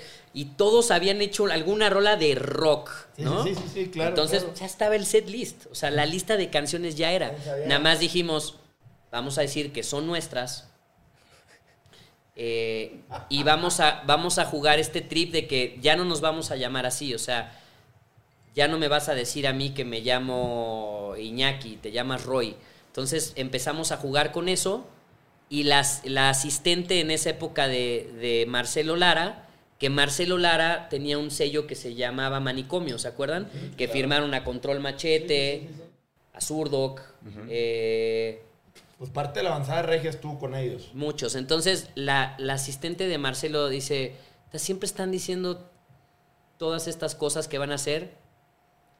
21 de marzo está buqueado el Bulldog para que toquen. ¿Qué? Ya lo buqué. De que ahora lo hacen. Está así de falta un mes, ¿no? Pues va, ¿no? Chingue Entonces, su madre, sí, así. este, eh, le hablo a Randy, le digo, Randy, tienes que tocar en esta banda. Y Randy me dice, "Puta, estoy en Houston, mi hermana tiene una bronca, no sé qué. Le digo, es que tienes, o sea, tienes que ser el baterista de Moderato, güey. Y dice, pues va, pero no va a poder ensayar, solo dos días. Entonces, los primeros ensayos de Moderato soy yo en la batería cantando. No o sea, y Con todas estas rolas. Entonces llega Randy, ya las montamos y a todas nuestras amigas y novias de esa época y amigos les dijimos, va a tocar moderato, lleven una pancarta con los nombres. o sea, nos llamamos así de que Roy, Brian. Nick, Brian, ta, ta, ta, lleven las pancartas y lleven braguitas y no sé qué. Rentamos la limo, llegamos en la limo. Claro. ¿No? O sea, hicimos todo el. Y, Montaron el show y completo. lo mejor de esa noche, que yo la recuerdo como una de las noches más especiales, así, es que yo invité a una amiga que, que, que su, que salía con un duda, así como un, un tipo que le valía la música. Y, y abríamos con Bienvenidos de Miguel Ríos. Buenas noches, bienvenidos del rock and roll, ¿no? Así. Y además, yo, no, no sabes. No sabes, no sabes la, la onda. Además, yo le metía a todo, tenía que haber exageración como para cantar. Era, que eso fue muy fácil para mí porque era como, le doy un personaje. falseto, güey. El- no, el falseto ya era como más, o sea, sí agarró, pero los mm, que, que agarras pista para cantar o, o las T's, ¿no? Como que decíamos que éramos de moderatos. ¿No? Como que Entonces, como que todo era, todo era. pues, Pero muy- son cositas pues, que nada más tú te das que no cuenta, sí, nos- y, y todos los discos están hechos así. Sí. Y hay un humor muy privado, ¿no? Y que pues nos estamos burlando de los televisos. O sea, en realidad era como una que luego decían, ah, es que ustedes, era- Moderato es una burla. No, no era una burla. O sea, en realidad es un grupo que tiene hu- humor. Hay una línea muy chistosa entre una broma y humor. Sí, o sea, claro. una broma no graba siete discos. Sí, claro. sí, sí. Exactamente. Este, pero, o sea, sí hay un humor. Y sí nos estábamos burlando de un cierto. de ciertos clichés. También había una autocrítica a nosotros, de los que no nos queríamos convertir, que luego te ves convirtiéndote en eso también. Pues, o sea, hay muchos niveles de lectura, pero en realidad hacemos este show y para mí la, la gota que derramó para que yo dijera, sí vamos a hacer un disco, es que iba una amiga que el tipo con el que salía, que no sabía mucho de música, ve así pancartas, ve, yo ya había oído a estos güeyes. Sí, o sea, sí los... Sí, sí, Sí. sí. O sea, es moderato, claro. Sí, sí, creo que no se había visto antes, obvio. Dije, es esto. Entonces Marcelo dice, oye, pues que Universal lo quiere firmar. Y nosotros queríamos hacer en realidad una película. Para mí era hacer una peli. Pero bueno, grabamos el primer disco, hacemos la promo esta de así de que es programas de cocina. la- la- sí. Y luego se viene el segundo disco donde nosotros empezamos a agarrar un público que por primera vez nos sentíamos comprendidos por el rock, nos acobijaba el rock.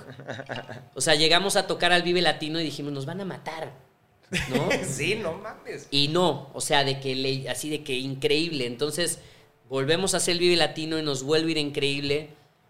Pero ahí viene una decisión que yo pues, decido como grabar con un artista muy pop, donde el tipo de la disquera, porque ahí ya no éramos Universal, nuestro contrato lo compra Sony Music y Sony me dice uno de los directores, mi hija es muy fan de Moderato. O sea, los va a ver tocar. Si tú grabas con esta, con esta cantante, la vas a perder. Nunca más va a querer ser tu fan. ¿No?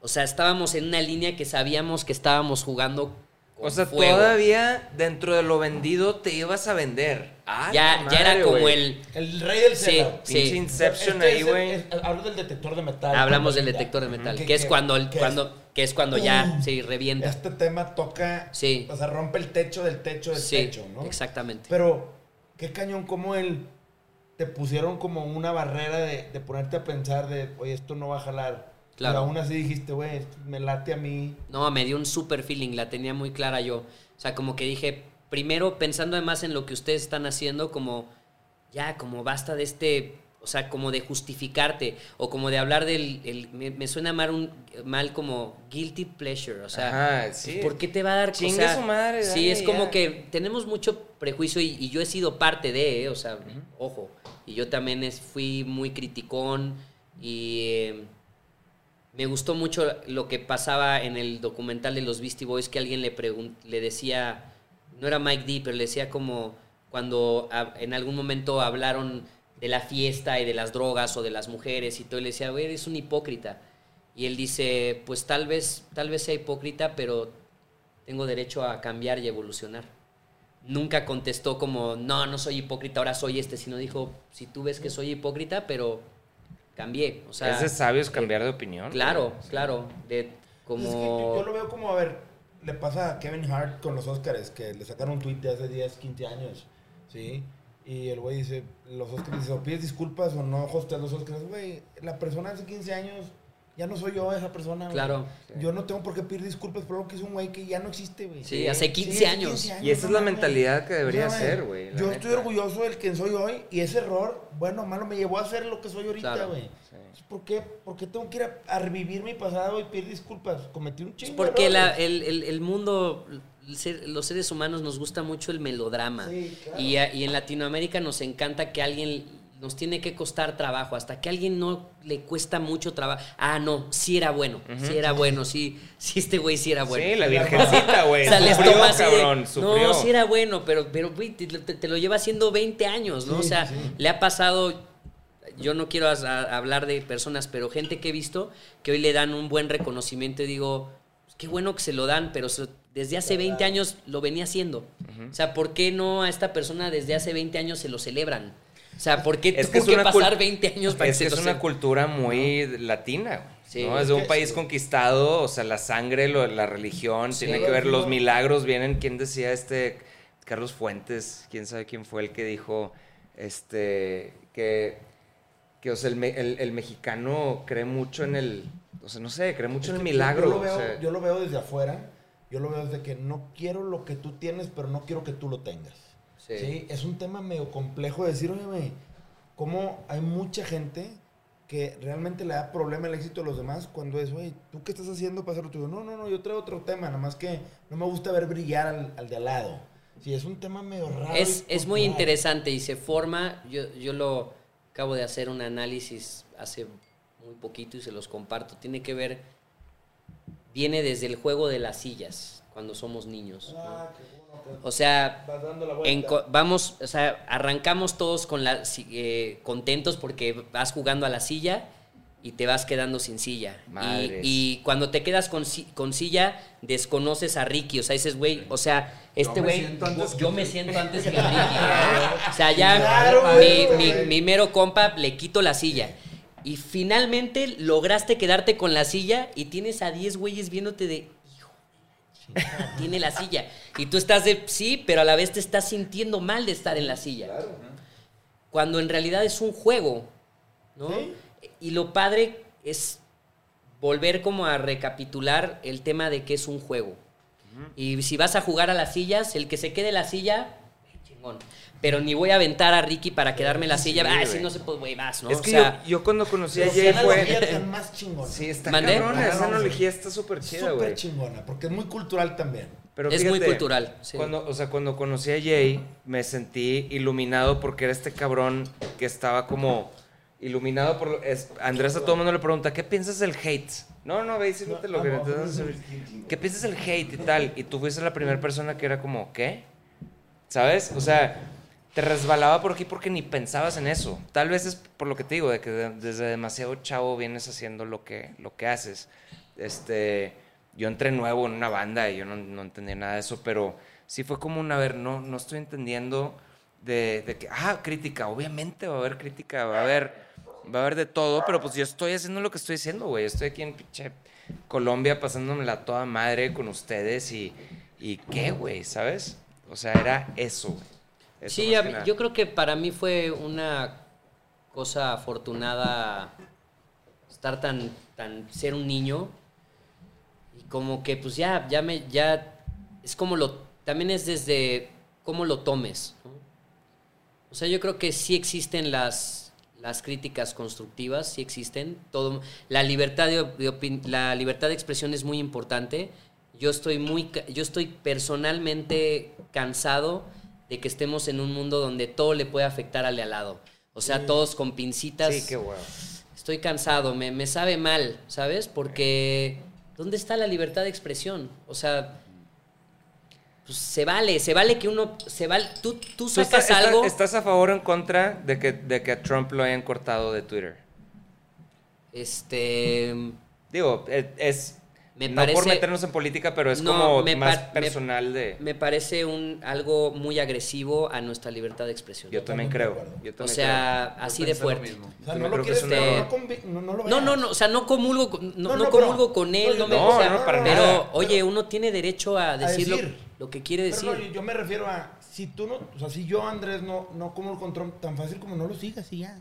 O sea, ¿por qué buscar que lo cancelen? Sí. Que eso es mi punto en donde yo a veces digo, güey, pues qué chingados, o sea, híjole, es bien difícil entenderlo, pero yo estoy totalmente de acuerdo contigo.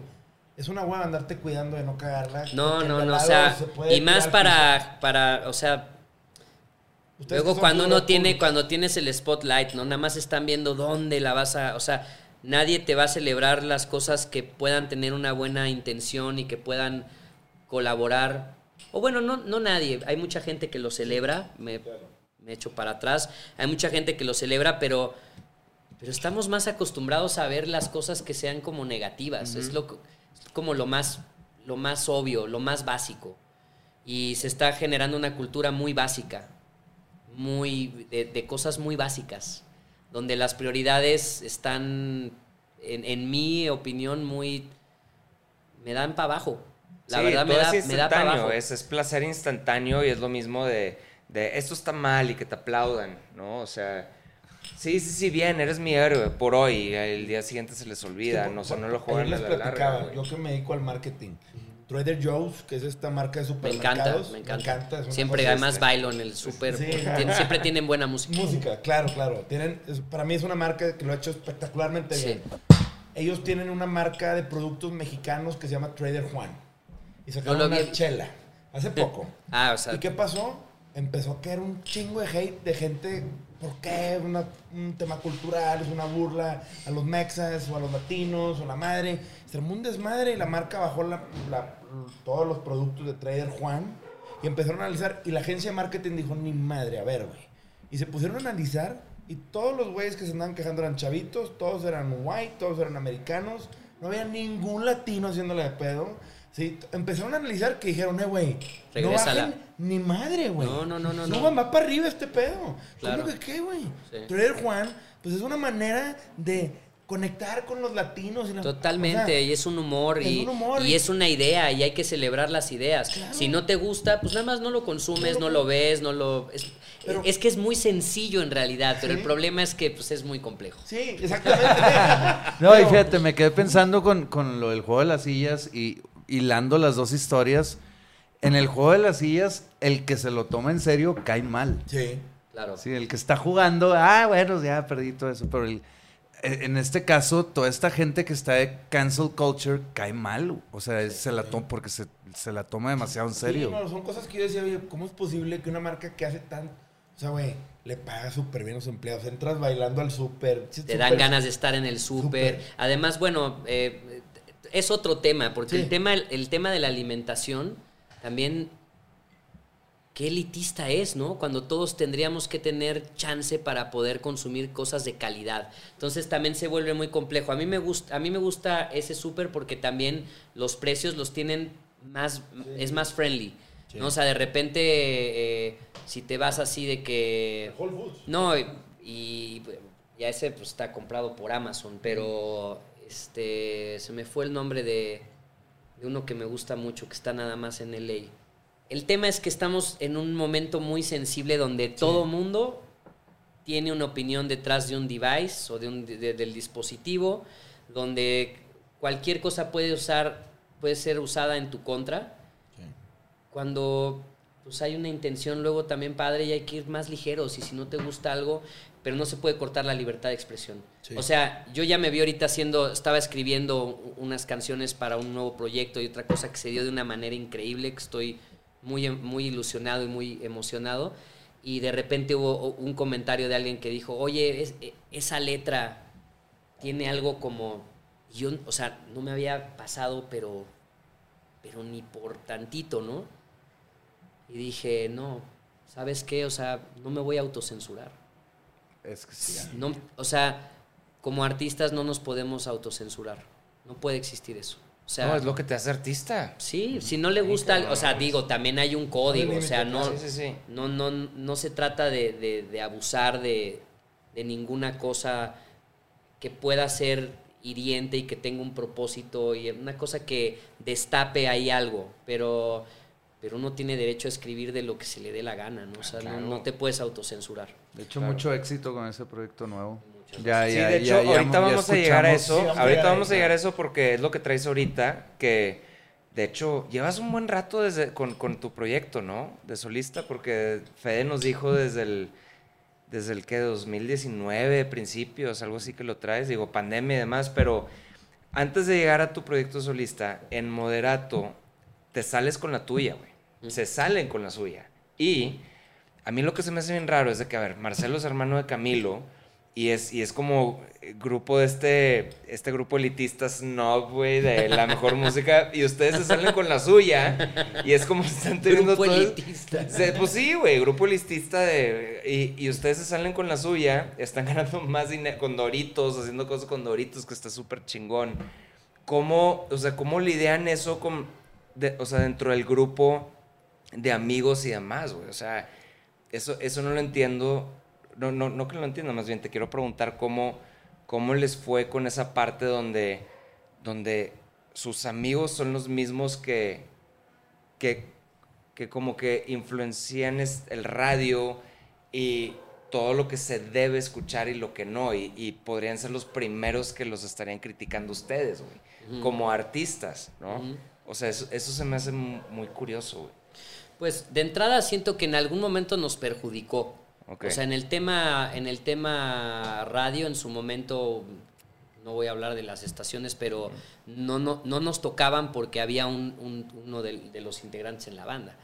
Y eso para mí fue una, una cosa muy desafortunada que tiene que ver con este tema de qué van a decir. ¿no? Cuando cuando pues es un que o sea ni modo que o sea está el dude de la banda que es el programador de la estación él no era el programador él era el gerente de la estación pero pues a mí qué o sea somos otros cuatro que no somos los que somos programadores y gerentes y somos los que escribimos las canciones y están las canciones o sea por qué nuestra música no se va a poder escuchar en este espacio también y nos tuvimos que comer esa merendar ese pedazo de, de- de- de desilusión a que nuestra música fuera de alguna, de alguna manera censurada por un tema de que no fuera a ser de cómo van a tocar a la banda de este dude que él es parte de la banda. Y pues me parece una, una cosa muy desafortunada, ¿no? Digo, nos supi- lo, lo tomamos, lo tomamos así de la mejor manera porque, pues también, o sea, como que no quisimos ponerlo a él entre la espada y la pared. eh, ante todo, somos amigos y miembros de la banda y tal, pero parecería que podríamos tener como una ventaja el hecho de que pudiéramos, de que No, no, pero tal vez me expresé mal, perdón. Yo no estaba hablando como de esta influencia de poder, ni mucho menos, sino más bien como el, el, el grupo de amigos. No, pero O sea, la también desde ese autocrítica la- de no, sí, porque, sí, porque sí. yo los quiero mucho a todos. Claro, Camilo a claro. madre, Marcelo, el Burgerman. Saludos, güey, algún día que le caiga. O sea, Claro. so- todos son lindísimas personas. Yo hablo más bien como el esto, esto de que- quién es un artista, quién no, quién está de moda, quién no. Y Moderato llega a romper madres, pero pues es como esta anti, anti eso, banda. cabrón. Sí. Anti eso. Lo que pasa es que primero toda la, toda la élite artística del país eh, le pareció increíble. O sea, todos estaban, estaban eh, enamorados de la banda. Por fin alguien se atrevió a hacer algo O sea, como que era así de. es- o sea. Claro, cuando lo firmamos y empezamos a, a- que nos empezó a ir muy bien, se, des- se destapó la olla, ¿no? Entonces, eh, todos decían que, que la broma, el- lo, que, la- lo, lo que más he oído en, en estos años de moderatos, la broma llegó muy lejos. ¿no? Se lo tomaron muy en serio, la broma llegó muy lejos. Este, y ellos decían, no, pues a mí ya no me gusta, porque moderato, eh, decía alguien, del lado del, que, que también es horrible, ¿por qué la música se vuelve de izquierda y derecha? Si no es un partido político, o por qué se vuelve, si no, o si no es un partido de fútbol, ¿por qué que le vas a los Pumas o al América? Es arte, Sí, eso- es sí, música, exacto, es- pero, no pero hay eso, no pero es hay eso. O sea, es muy sencillo. Yo lo veo, el, el- el- en el rock está dividido entre Maná y Café Tacuba. Es la América y las Chivas. Sí, sí. Es así, sí, sí, ¿no? sí. Las dos bandas son buenas. Ninguna de las dos bandas escucho. Correcto. ¿no? Pero son buenas. Lo hacen muy bien y, y- y nos ponen en lugares increíbles a su estilo y a su manera cada una de las bandas. Y si no te gustan, pues nada más no las escuchas, pero también les echas porras y dices, oye, qué padre que pudieron abrir esto para muchos más. O, ¿no? O sea, es como que un poco de que todos vamos en el mismo barco. Pero eso cuesta trabajo como, Sí, no. como entenderlo, cabrón. ¿no? No, pues es de Y- gente iluminada, güey, te digo. o Sí, sea, es de- sí, te cuesta trabajo también. O sea, sí, o sea, es, es difícil. es difícil. Pero para nosotros sí se volvió como que todos, puta, es que cuando yo los vi esa vez era, era increíble y era una gran pieza y, y Moderato llegó muy lejos, a eso Ya no se vendieron. guácala, se vendieron, este, sí, pues los Doritos, este, no, pues, o sea, ojalá, pasas de, o sea, de, de que sí, ojalá y eres, son lo peor que le ha pasado al rock mexicano, este, son el RBD del rock. Este, este, muchos, eh, los, los puristas, los amigos del rock, así les, llamo, les llamamos a los puristas, mis amigos del rock, este, pues no había manera de convencerlos, pero no los queríamos convencer, o sea, nunca lo hicimos para los puristas. O sea, en realidad esto se hizo cuando tú ves también, o sea, tocas una canción que era precisamente, de entrada nosotros nos apoderamos de las canciones porque yo legítimamente sentía que eran mis canciones. O sea, yo no veo, porque también eso es algo que está muy, ¿cuál es la palabra cuando descalifica? Descalifican a muchos músicos que hacen covers y eso es algo muy triste. Yo lo celebro. Hay muchos músicos que se ganan la vida tocando en bares haciendo covers. Todos hemos tocado un cover, todos empezamos tocando una canción, quisimos aprender una canción, eh, estuvimos es que se le llama intérprete. ¿no? Y, este, y no sé, o, o, desde, yo en mi caso, pues crecí aprendiéndome canciones de Chuck Berry, de Little Richard, de Elvis, ¿no? Este, pero está como muy descalificado este tema de, como, como que hay, hay una cierta... Eh, hay un cierto pedestal de los amigos del rock que es como que ven desde arriba y dicen, esto sí está bien y esto no. Y este, pues yo, yo soy más o menos uno de esos que, que caigo víctima muy cabrón. Que digo, a, eso iba, que te iba a decir, de, todos modos dentro de Moderato escribieron originales. Sí. Se me hizo bien curioso. Es que primero era eso, chécate, rápido, ¿no? Pero primero era... No, pues claro, les, o sea, estos güeyes están, les va muy heavy, les hacen mucho dinero, pues, pues hacen covers, o sea, esas rolas tan papitas, eran éxitos. Ahí te vamos rolas de nosotros. Salen las primeras rolas así cuando el, el gag era... el detector de metal tiene nueve, nueve, canciones que no son inéditas y tiene Quemándome de Amor. Y el gag era, pues este disco solamente tenemos un cover, se llama Quemándome de Amor, es de una, de una banda eh, japonesa y le hicimos la traducción, no, sonó aquí en el país, le hicimos la traducción en español. Voltearon el Volteamos el y era el cover que hicimos y era la primera canción que escribí. Pero era todo así, ¿no? Entonces ese era el gag, ¿no? Quemándome de Amor es el primer. Y de hecho creo que es la segunda, o sea, si yo pienso en Moderato, sí, primero la que es con Belinda. Y luego, segunda es esa. Sin pedos, o sea. A ver, mis hijos escuchan moderato. Neta. mi hija mayor, que tiene 14 años. Güey, guácala, güey. o sea, yo la verdad es que de repente mis hijos me decían, papá, pon este y pon este y pon este. Y de repente yo decía, ¿qué estás escuchando este tema? No, es que está de moda en la escuela. A, a, nosotros lo que nos pasó fue eso, que, que eso fue algo muy importante para mí en, en darme cuenta de, mi, de, de lo que desde otro lado, no de un tema como músico, sino un tema más de cómo vamos a hacer. Nosotros somos un brand, Moderato es una marca. Esa es la verdad. Totalmente de acuerdo. Fíjate que hablando de los covers, a mí me invitaron a una banda de covers en pandemia y la entré. Claro. Y está divertido, está con madre tocar un. Sí, que es como el happy punk. Es punk, ghost pop. Te vuelves un mucho mejor músico de entrada cuando empiezas a sacar canciones. Digo, esa es mi experiencia y también entiende, a mí me sirvió mucho a nivel, o sea, a, nivel composición. O sea, yo me empecé a, em, empecé a escribir canciones para moderato bajo, o sea, yo veía cómo, cómo esta canción, o sea, que alguien dice, ay, pues un hit, ¿no? A ver, hazte un hit. O sea, está cabrón, güey. Está o sea, es como bien complejo. Y no hay una fórmula, aunque sí hay ciertas cosas que pueden hacer. Eso no te garantiza que tenga un éxito eh, a nivel popular, pero sí hay ciertas estructuras o ciertas cosas, ¿no? Ya probadas. Que, que, sí, que no, que pueden ser como que esos, o sea, los hooks, algo que sea más catchy, o sea, en fin, pero yo lo, lo primero que vi es un día que, que, estaban así unas fans de Moderato que eran muy jóvenes y que estaban cantando las canciones y le preguntaba a alguien, al, o sea, como que decía, sí, no podrás de Moderato. Y yo dije, mm, o sea, estas personas este público más joven, su primera referencia de estas canciones es, de nosotros. Entonces la canción es nuestra. Exactamente. Y así. Entonces yo. La cuando... lo dijo.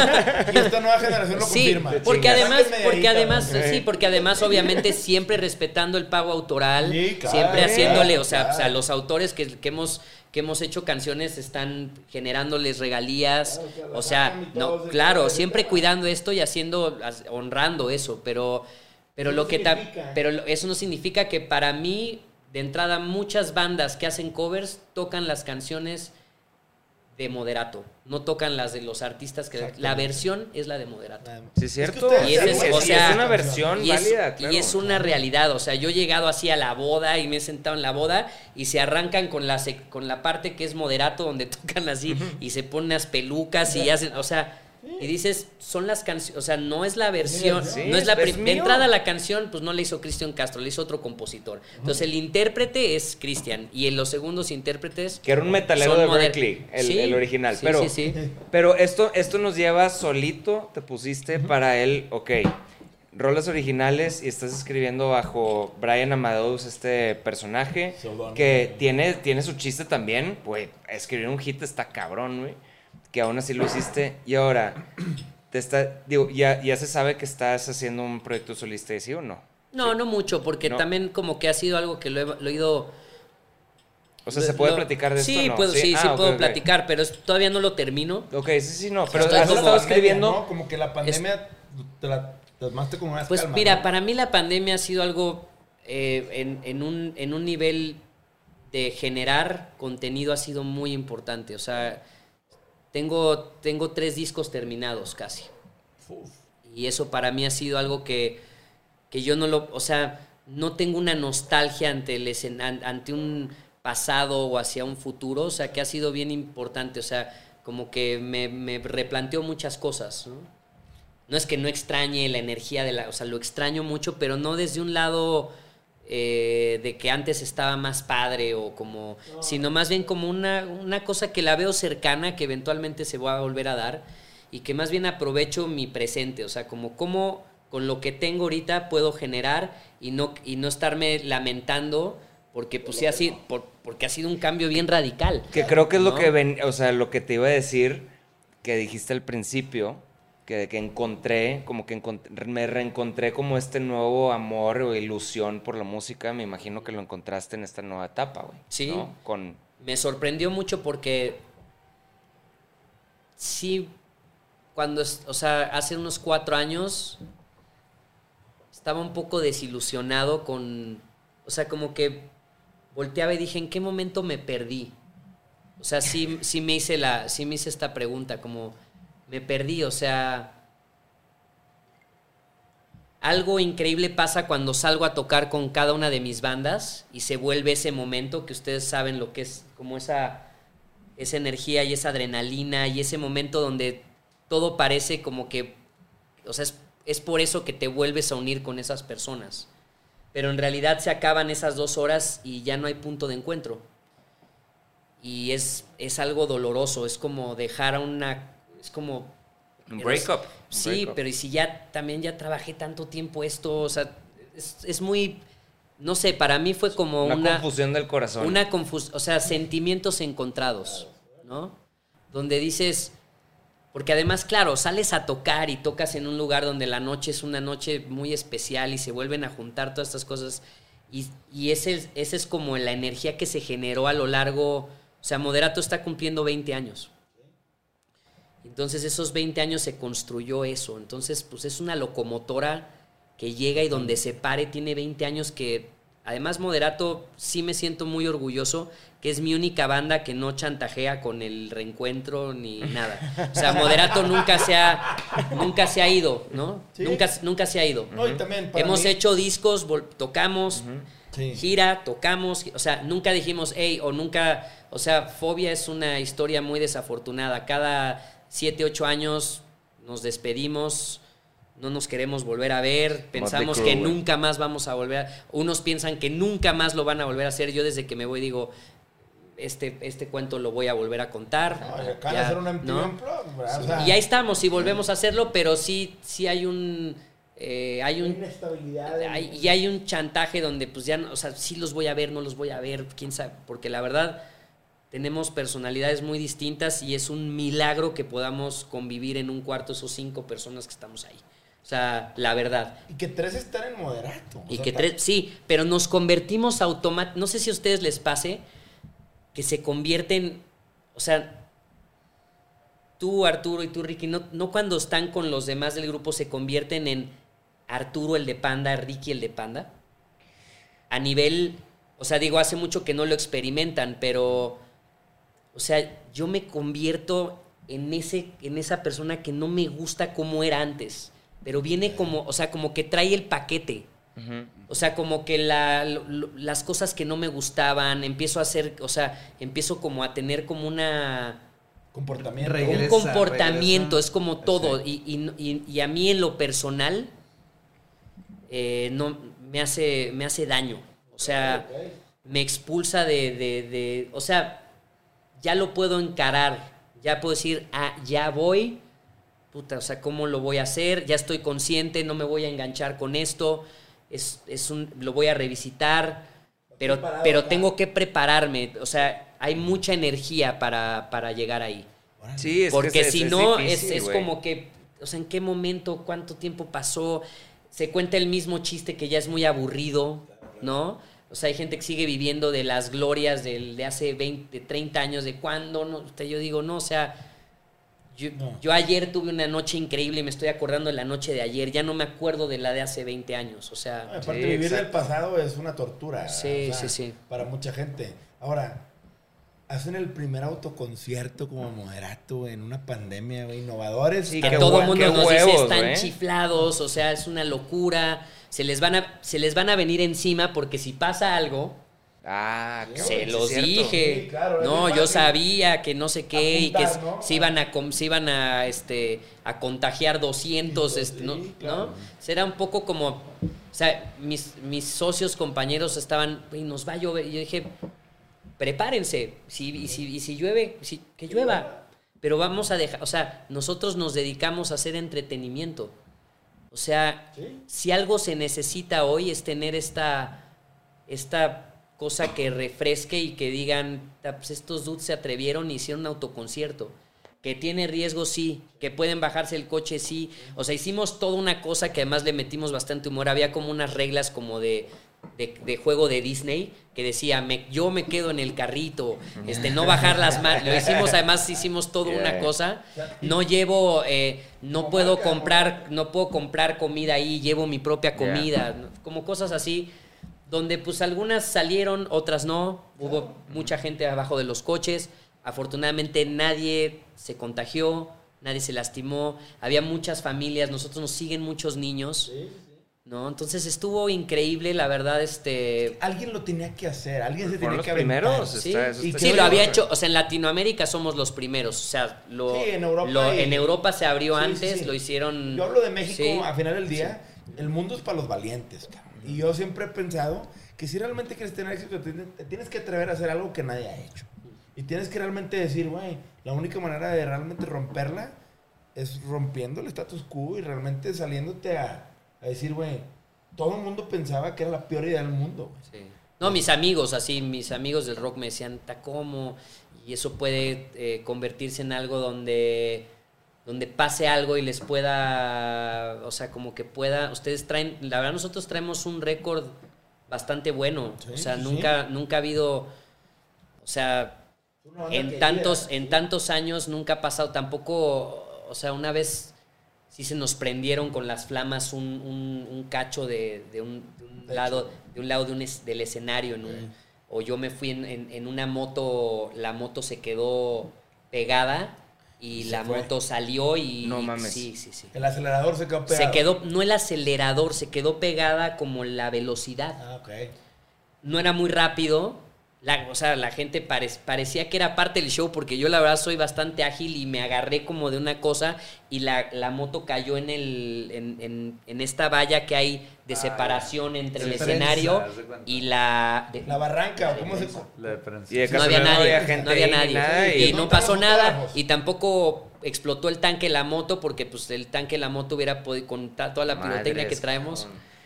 Sí, Pero sí. bueno, eh, ¡Jerry! Sí. No, pero a la vez- Jerry. A la vez es, sí, pues tú eres de motos y tú eres de esta, pero, pues, la gente ha dicho, es parte del show. güey, Sí, sí, sí. Hizo su stunt aquí. Sí, sí, sí. Y se aventó, güey. Y dijo, güey, pues así es.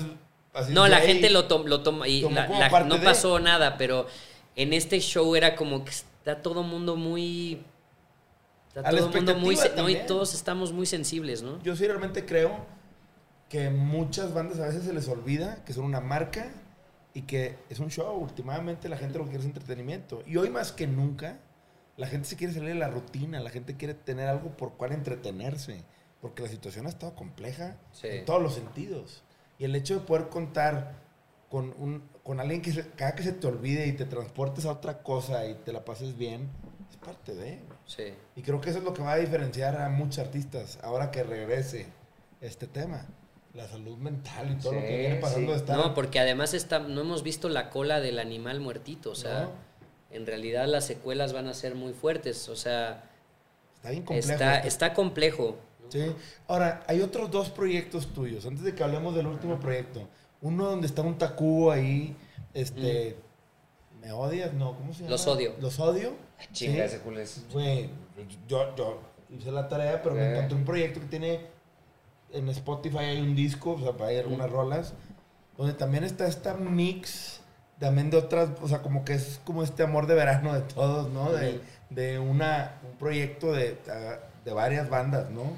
¿Qué onda? Y luego Mexi Ray o ¿cómo se llama este otro? Mexicaracy. Mexi Mexicaracy. sí, ¿no? No, Mexica Mexricey. Mexricey. Mexricey. Como. Morrissey, pero. Mexricey. Que son dos proyectos bien alternos también, tuyos, ¿no? Este ahí donde yo digo a él le va a encantar experimentar cosas nuevas y, y cuando me tocó un video donde salió tu jefe este güey era bien inquieto desde bien chiquillo. Y dices tú se ve bien reflejado en todas las facetas que tiene Jay no de repente dices oye voy a sacar este proyecto y vamos a darle y a la raza y los convocas o cómo funciona Sí, como que dentro de esta insatisfacción creativa o de, de todo el tema de que nada es suficiente a veces donde entramos. En el, tre- en el hedonic sí, treadmill. Tengo, o sea, se necesita como una. como esta. este respiro, un- una bocanada de como de, de- de una cosa que que me ponga en otra situación con otras personas. O Una sea, necesidad de cambio, de una necesidad y como de y como de también es un como un challenge, un reto ante mí como de de no quedarme haciendo lo mismo y de experimentar también otros públicos, otras culturas y otros instrumentos. O sea, no, no, no me repito, o sea, no es como de que me hago una banda y ah, pues, ah, toco el, eh, en todas las bandas va y toca la batería, nada más que no, no, o sea, me pongo en otra situación. Este, los odio, pues nació cuando Fobia se terminó. En realidad es una banda que los odio No mames. Está con No madre. mames. Cuando se acaba Fobia, así es que el nombre más ad hoc al momento en la historia de cualquier músico. ¿Cómo se llama tu proyecto? Los odios. Con madre, güey. Y este y Paco Paco no se animaba a cantar y Paco la verdad es que es un gran cantante. Aparte de ser un gran compositor, ¿Qué es un- Paco? Paco no Sí. mames. Es que, Y entonces Paco y yo nos quedamos entre, o sea, tocábamos como dos horas y otras ocho horas hablábamos mal de los otros integrantes. De los integrantes de todas las bandas. no nada más de la de, lo- de todas las bandas del mundo. o de las que conocíamos. Los ¿no? odio. Entonces era así de putas, no, esto no es horrible, esto lo odio, esto lo soy.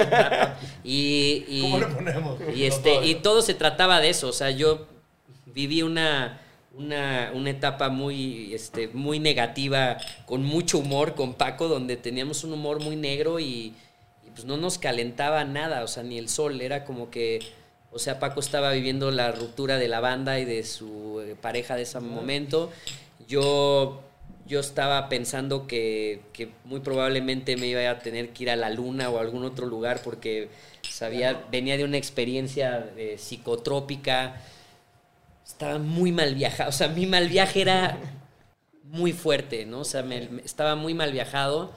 Este, me querían que yo entrara a Titán y yo decía, claro, quieren que yo entre a Titán porque quiere la, porque la disquera y el manager quieren que yo entre este porque es como una estrategia para que yo entre a una banda donde yo venga, que yo ya tengo como más recorrido, pueda hacer algo como Hombre, que les sí, como que yo los pueda como guiar a, a los que están más verdecitos y, era el primer disco, pero yo voy a entrar a una banda donde ellos ya llevan unos años tocando, pero este es el primer, o sea, a nivel discográfico arrancábamos juntos, pero mis compañeros de grupo estaban eh, siempre como muy enganchados con las drogas, yo venía de un mal trip con las drogas, o sea, yo lo que menos quería era tener contacto con las drogas Y, y, pues pasaba eh, con Paco pues, siete días de la semana eh, oyendo música, criticando y tres horitas hacíamos una rola. o dos. Como Este, bien dicen, if you're the smartest guy in the room, you're in the wrong room. Este, Pues algo así. sí, digo, este, La verdad, salió algo increíble porque Paco, no, Paco para mí lo hace muy bien, o sea, le, daba, le daba a él como cierto pudor cantar y eh, pues, yo decía, tienes que- No, es un chingón ese güey, lo para mí tienes es un que- chingón, Lo güey. tienes Sí, que cantar, es una- ¿no? Entonces, es muy, muy él, y yo nos, también, él, él y yo nos volvimos como muy, muy... Hicimos una alianza muy bonita en un término creativo en esa época, que luego pues más adelante se fracturó y bueno, ahora pues, nos vemos en reencuentros y todo, pero yo tengo un respeto muy importante por él porque me parece uno de los compositores más importantes de Latinoamérica y siempre, te- siempre que quiera hablar de uno de mis socios o todo, si hablo es para decir algo bueno, si no mejor ni hablo. este, pero, pero hicimos esta, esta, esta banda que éramos en realidad él y yo, y luego invitamos a, a otro amigo que es Tomás, que estuvo conmigo en Microchips, que es el segundo Sí, baterista.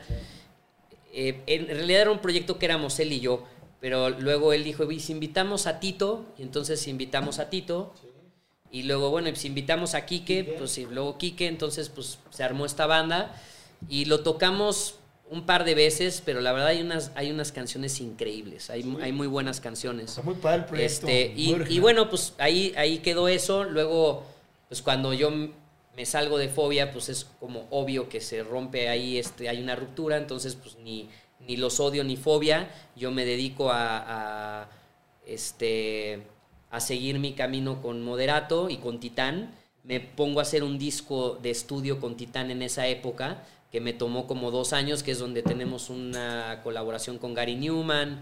Este, se vuelve como toda esta cosa que disfruté, disfrutamos mucho. Y luego, pues, Camilo se le ocurre hacer un grupo como homenajeando a Morrissey, ¿no? Entonces me invita, donde yo le digo, "Puta, es que a mí no me gusta Morrissey, o sea, no soy fan de Morrissey, o sea, no es que no me guste, pero nunca lo oí, o sea, he oído, un, o sea, conozco una canción de los Smiths, conozco una de Morrissey y pues ya está. Pero, pues me invita a mí, invita a Chetes, este, invita a Ceci Bastida, invita a Rica, que es un baterista de acá de México. Y pues Camilo tiene un ojo bien, bien poderoso para como Muy para- crítico. o sea, es la, que, la es que. Morrissey, Morrissey tiene esta onda cultural donde, donde es bien importante para el latino. Y yo lo, yo, yo lo entendí primero porque yo nunca fui de letras. Ajá. Nunca entendí letras. Michael Jackson, lo que eh, cántame lo que quieras. Letras no me Te no movía me la interesan. música. Y los, el primer gringo que le entendí la letra era Morrissey porque lo... lo, lo Por este, ser inglés o lo, lo- Sí, no, o sea, lo cantaba muy... La parte fonética, ¿ok? Sí, la parte fonética, o sea, lo, lo, lo, lo canta muy, ajá, lo verbalizaba muy bien fonéticamente. Pero y dices, entiendes- pero Morrissey es inglés, o sea, dices... Morrissey es inglés, pero, pero pero, dices que es por eso que los Sí. latinos, los Ajá. latinos se les hace muy fácil escuchar el inglés porque lo expresa el inglés muy bien. güey. Yo creo que tiene que ver con un tema de lo que hemos estado más o menos rondeando en esta plática. Es un tema del melodrama. Las canciones de Morrissey tienen que ver con... Es, es- es novela, es, es, es este... ¿Cómo se llama? Eh, Mariala del Barrio. O sea, es como Rosa Salvaje, ¿no? O sea, como Corazón Salvaje. O sea, son canciones muy... O sea, pero con un humor. Hay algo de humor. Entonces creo que eso es el, pu- ese es el puente como que tiene, o sea, yo, yo nunca entendí el fenómeno de Morrissey, o sea, o sea, les voy a compartir qué fenómeno tan grande es Morrissey, que la primera presentación de Morrissey es en el Barbican de Londres, un teatro muy importante, un recinto importantísimo a nivel como arte y de conciertos culturales y todo. Y la primera presentación de Morrissey en Londres es un sold out. Sin, Wow. sin una, ba- o sea, una banda que nunca ha tocado en Inglaterra. Llega a Londres y está sold out la fecha. No mames. Porque wow. son las canciones de Morrissey. O sea, es como, ok, vienen unos, o sea, esto es como un, si entra en un lugar donde puede ser, es, es una, hay una línea ahí compleja donde tiene el plato regional mexicano, donde puede tener un cierto toque de esta cosa de Mexican Curious, que es delicado ir Sí. por ahí. ¿no? Pero se marketea, o sea, hay un marketing detrás de eso. Camilo es un genio haciéndolo, lo ha hecho increíble. Y donde Camilo, con la, la, la visión que tiene artística y, y la, o sea, levanta un proyecto que llegas a Londres y tienes un No, en sold out. Australia, y los vi en No, Australia. fuimos dos y- veces a Australia, No, o qué sea, chingón, tureamos como 12 shows en Australia. Fuimos a, eh, hicimos Helsinki un par de veces. Helsinki.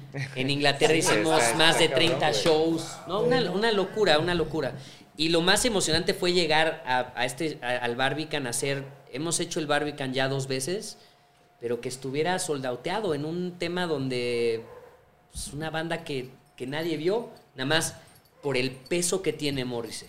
Tendoso. Claro, lo- lo- el, el marketing es canciones de Morrissey, o sea, Morrissey canciones con músicos eh, muy importantes y consolidados de Latinoamérica, que, o sea, ¿no? Como esta cosa. Entonces, los ingleses van, lo quieren ver porque es como una cosa atractiva hacia un, hacia un show de arte que vas a ver al Barbican, ¿no?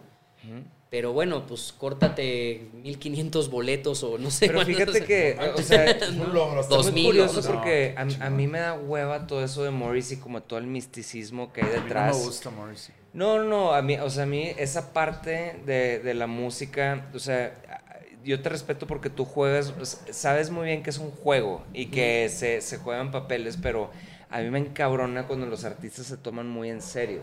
Pero sí, sabes, como este artista que es como, como no, güey, créeme, es en serio, güey. Sabes, Claro, como es en serio. claro. Qué hueva, cabrón. O sea, estamos en una, en una industria que es eh, una sinergia entre entretenimiento y, y algo artístico. Pero estás ¿sabes? hablando de Morrissey. De Morrissey y de muchos, de muchos otros también, porque el momento donde los conoces dices, eres puro pedo. Claro, No, No es cierto claro. lo que estás haciendo. Entonces, este, no sé, es, es- son muy raros los artistas donde, donde realmente es el artista. El que estás viendo en el escenario, o sea, sabes si uno está jugando un, rol o un papel, o sabes, sabes cuál, cuál otro sí es en serio. Y me estoy refiriendo a también el que se pone la máscara siendo el mismo no, de, de esa misma manera. ¿Y, de qué, y quién, quién en tu opinión tiene, o sea, resuena contigo? ¿Y a quién, o sea, Morrissey tú lo ves como un, como una, como un artista que, es, que, no, que no es eso? Pues para mí, o sea, yo, yo, a mí me gusta mucho la música, por ejemplo, pero no, para mí no es, este, no sé, siento que no es auténtico. De, alguna manera, no sé, no sé cómo explicarlo, pero no es... Trae agenda, trae agenda, o sea, trae agenda. Y hay, hay, hay otros artistas que, no sé, por ejemplo, Nick Drake, no sé, güey. O sea, de cierta manera es. Este, suena raro, es un cabrón como tú, donde. Pues es- sabe que el güey es un artista, juega cierto papel, pero. Pero hay una. O sea, si, si hay una transferencia, hay una transferencia donde lo que está diciendo va de acuerdo con su vida, güey. ¿Me explico?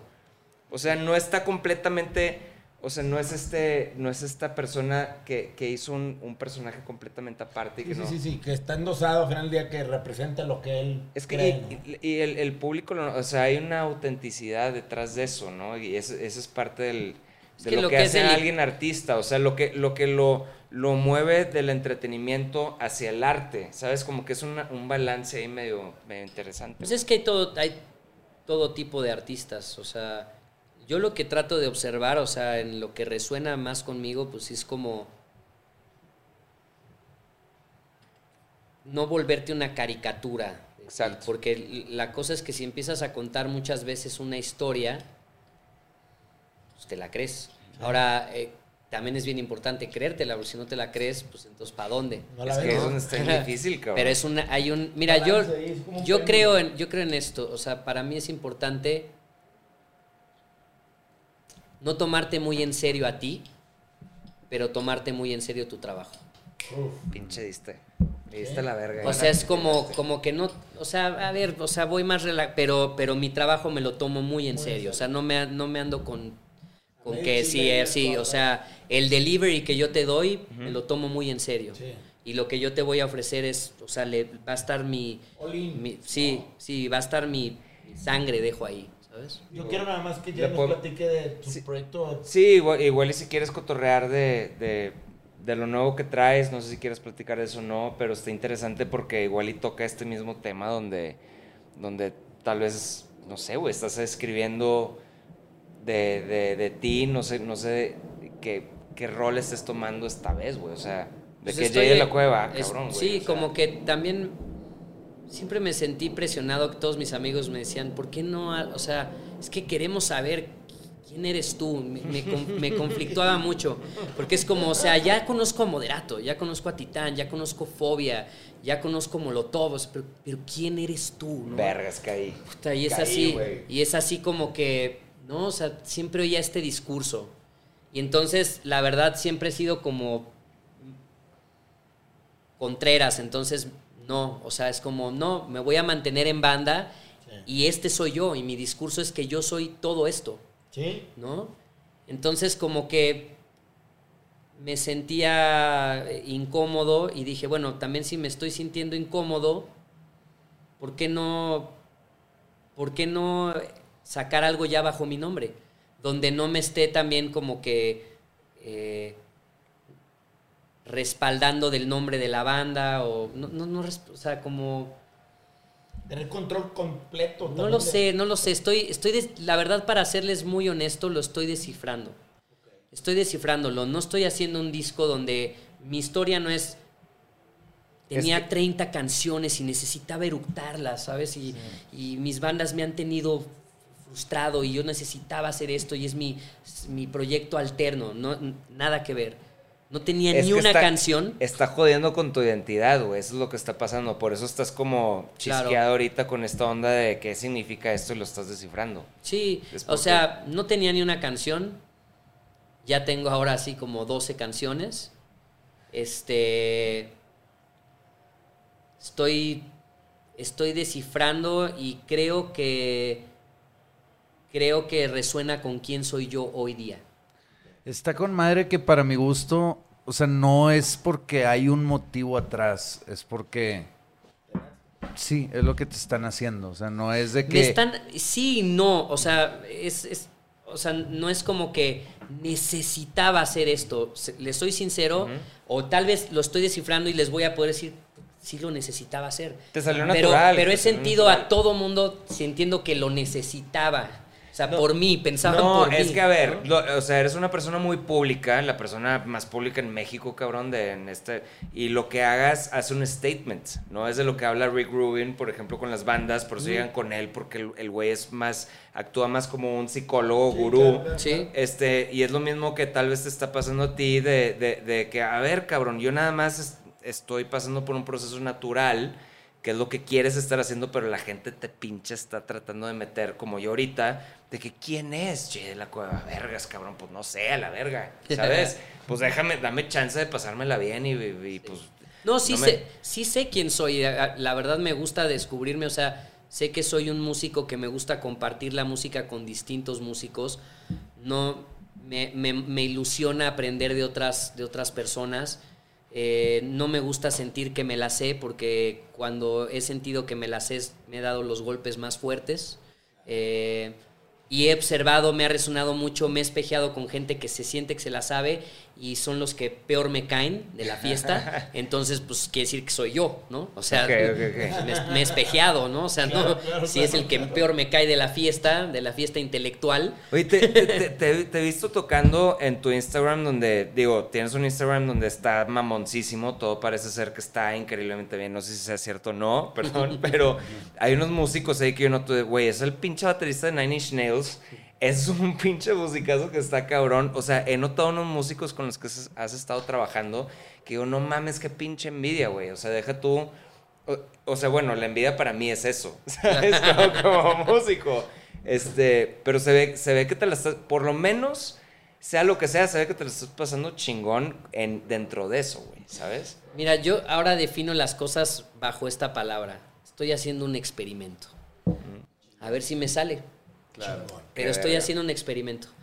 Eh, estoy haciendo tres discos muy distintos para distintas cosas. Uno es el mío, ¿no? mi primer álbum como solista que, que va a llevar mi nombre, lo estoy terminando.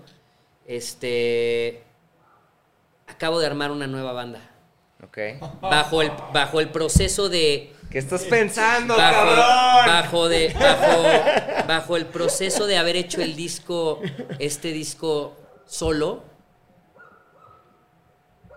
me llevó a armar una nueva banda. Wikipedia va a tener otro pedo que poner ahí. Salud por eso. Entonces, Qué padre, eh, na- o sea, no paras de Sí, crear. y es- entonces, es el pedo, y esta banda, y Once esta, I ba- thought I was out, they pulled me back in. y esta banda, y ya, y ese disco ya lo terminé. ¿Neta? Ya. Güey, lo quiero Ese, escuchar, ese disco fue así de, ok, o sea, en la pandemia empezamos a escribir canciones, teníamos un proyecto que éramos dos amigos, me dice, oye, ¿qué tal si invitamos a este otro amigo? Pues a ver, a ver, ¿cómo es este? Bueno, pues no tiene como mucho que ver con, o sea, como que lo pensé así como no tiene nada que, o sea, sería el amigo como que, bueno, a ver, pues, o sea, como que yo siempre he estado desde muy, desde muy, desde que tengo uso de razón con todos mis amigos que nadie se lleva con nadie. O sea, mis fiestas de cumpleaños son, o sea, los de, los de Titán les daba vergüenza que yo hubiera sido de Molotov, era lo peor que les había pasado. O sea, que yo estuviera en Microchips era lo más cool, pero que hubiera tocado en Molotov era algo que yo había caído muy bajo, ¿no? Entonces ahí estaba la fiesta donde estaban así de puta, este, este, así de que y los otros eran buena onda y querían Yeah. saludarlos y los otros bien mamones. Una cosa muy compleja. Entonces los de nadie le nadie y luego unos se conectan y curiosamente lo digo desde un lugar eh, como sincero, ha, eh, ha habido, ha habido un punto de encuentro por medio de, de- de mí, que muchos músicos se han conocido y, sí, se hacen, y se hacen amigos y generan cosas. Es que, a ver, ¿no? la gente no sabe, tú eres bien ameno, cabrón. O sea, la gente te ve como esta pinche superestrella y la madre y lo que sea, pero, o sea, ya dice que vente, cállale a cenar a mi casa, este, vamos a hacer, vente a una fiesta, ¿sabes? Y yo estoy, yo me culeo, ¿sabes? De que, ¿quién va a estar ahí? No, no, no, no, no, gracias, bye. Pues entonces que no, ¿Quién va a güey, estar dale, ahí? vente, cállale, va a hacer una cena, somos amigos, ¿sabes? Como que eres muy, o sea, eres una persona muy, aparte de trabajadora y todo lo que platicamos ahorita, es un cabrón muy ameno, muy Sí, aterrizado, muy humilde, este... Pero lo no sé, güey. una gran cultura de trabajo. Sí. Que es o- all in. Sí. Y ese tema se refleja y ahorita es, güey, ¿qué creen? Ahí viene otra banda. Sí, Chingón, pero esta, y, les, y digo, está muy fresco, por eso también está bueno, estoy muy ilusionado. O sea, es un- me hizo un recordatorio de por qué me dedico a la música. Y estos dudes, o sea, en el momento en el que estoy, con la edad que tengo, lo más interesante es que son los dudes con los que hubi- si me hubiera si hubiéramos vivido en el mismo vecindario, el mismo neighborhood, son con los que hubiera tocado. Qué chido. O sea, como que... Y, so- y, y un, un- o sea, todos, pero uno que no, que no vive en México, es el dude que si me, o sea, hubiera sido mi, o sea, hubiéramos hecho una banda él y yo. Ya. Tenía que pasar. Lo interesante es que la vida nos regale en este momento donde todos tenemos bandas o donde todos tenemos una, un calendario y managers y tal, toda esta cosa. eh, tener esta onda donde te vuelves a escoger con alguien. Eso, es lo- eso fue Dices, lo güey, padre te escojo para mi banda, güey. Vente a mi banda. Qué chido. Entonces fue así como muy. Yo, o sea, por una parte le vengo sacando a estar en banda. O sea, he recibido a veces invitaciones donde me seduce mucho y digo, sí, quiero hacerlo. Pero como cuando llegué a Titán, que no quería entrar, o sea, estaba desilusionado, me habían roto el corazón. ¿no? Estaba, mi corazón estaba roto, entonces no quería eso. Y ahorita como que me, reen- me reencontré con eso y es otro experimento. Te Y- vuelves a enamorar de poder Sí, estar en una sí, banda, sí, y como que todo, o sea, como que además esta sensación otra vez de que sí son los dudes con los que vienen a cenar a mi casa, nos da risa la misma cosa, este, con, o sea, traemos un mismo humor, ya, o sea, la- ¿no? Y ya llega alguien y ya, o sea, sabes qué es eso, ya, ya hay una fraternidad, ya hay una hermandad, y más allá de, lo que estuvo increíble es como, cómo no dejarlo en una idea, cómo hacer que pasara. Ujú. Como de, ah, no, ok, vamos a hacer Ya las sabes quién es serio. Ya sabes quién es serio y quién no, también, ¿no? Totalmente. Sí. Pero lo, lo que hicimos fue grabarlo. Está terminado, mezclado, masterizado. Ya está el disco. Puta. O sea, y para mí eso fue como, como con mi álbum ha sido algo como más de que, ya sabes, le estás pensando, Porque también hay gente que dice, no, no lo puedes pensar. No, o sea, Pues sí, sí lo tienes que... parte de, la, de que sea también natural es pensarlo. Sí. Claro. Porque lo estoy descifrando, lo estoy descubriendo, es un experimento. Lo que sí les puedo compartir es que me comprometí con un sonido y con una estética. No me, o sea, para eso tengo todas mis bandas que puedo jugar y ir muy contento en el juego de las sillas, sin quererme quedar con la silla.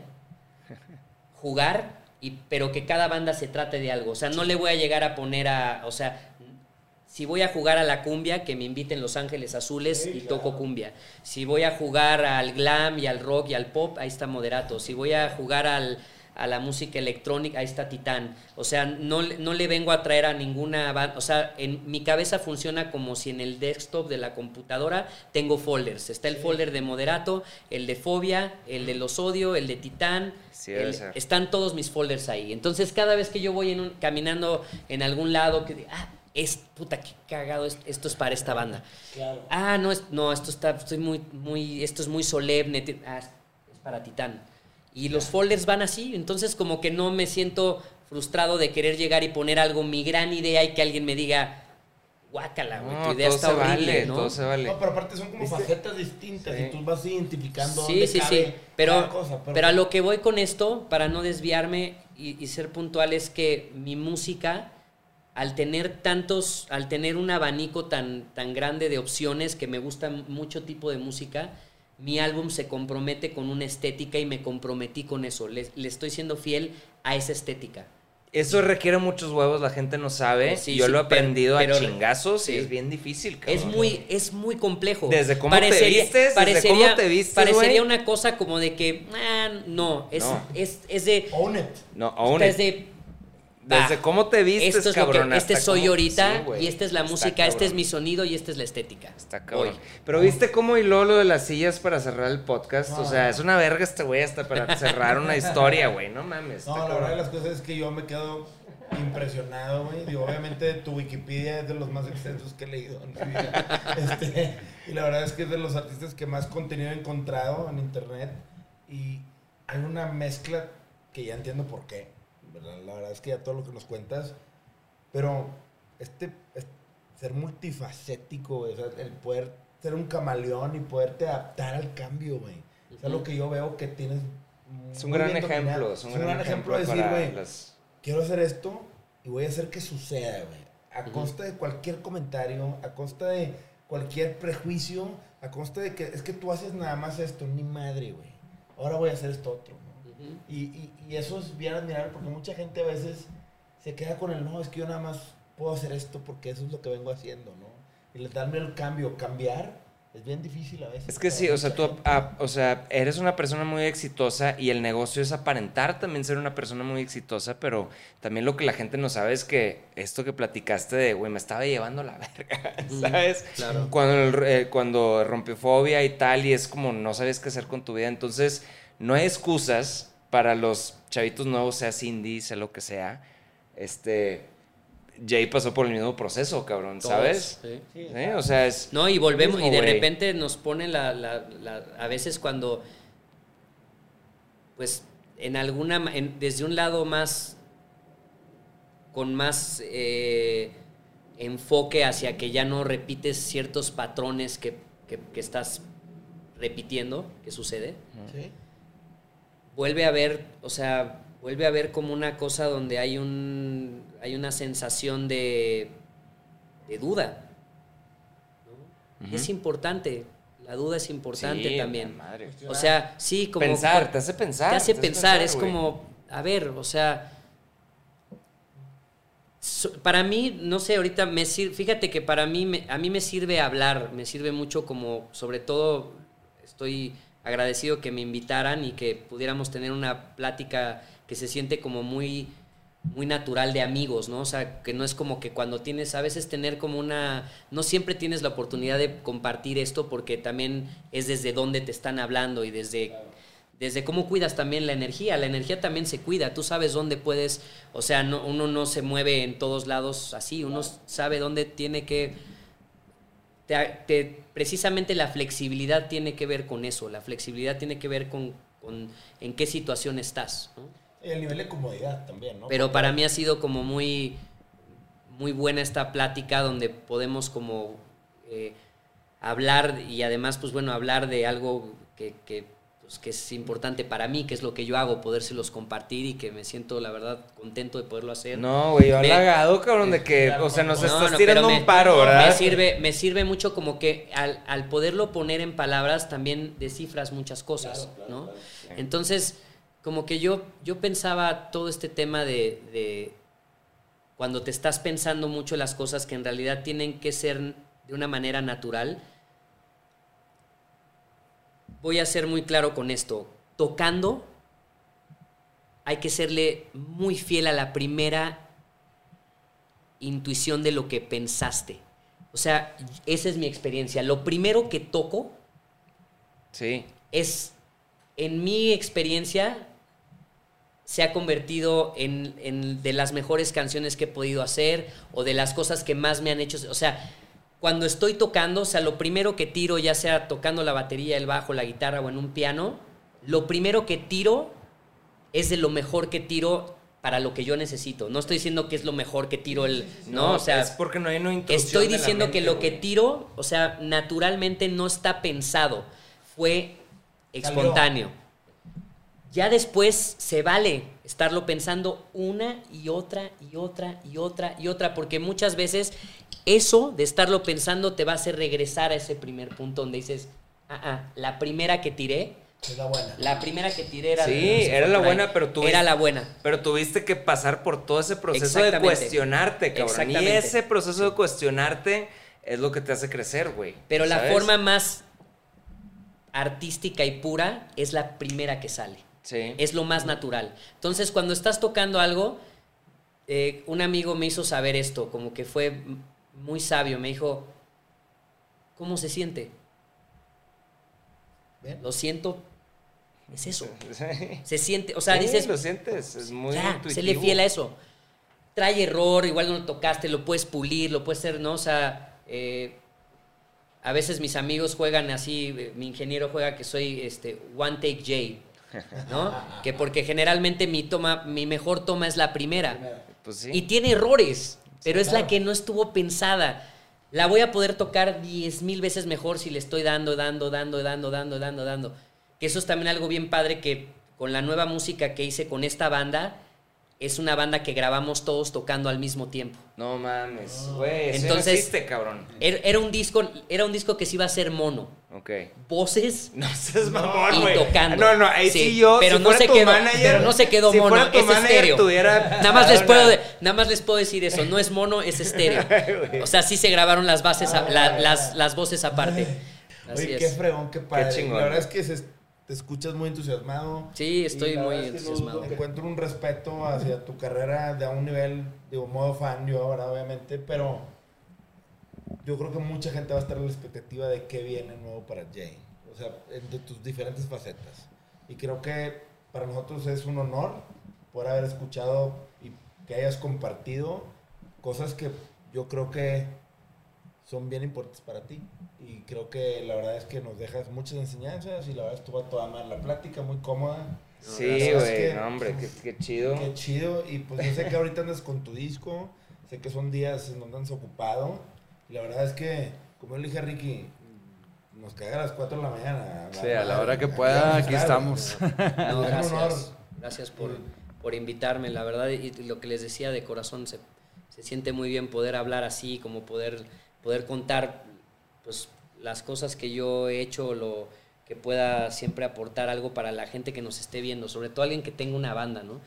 Porque pues la verdad también hay miles de manuales y están ahí, hay miles de libros, la historia se repite una y otra vez.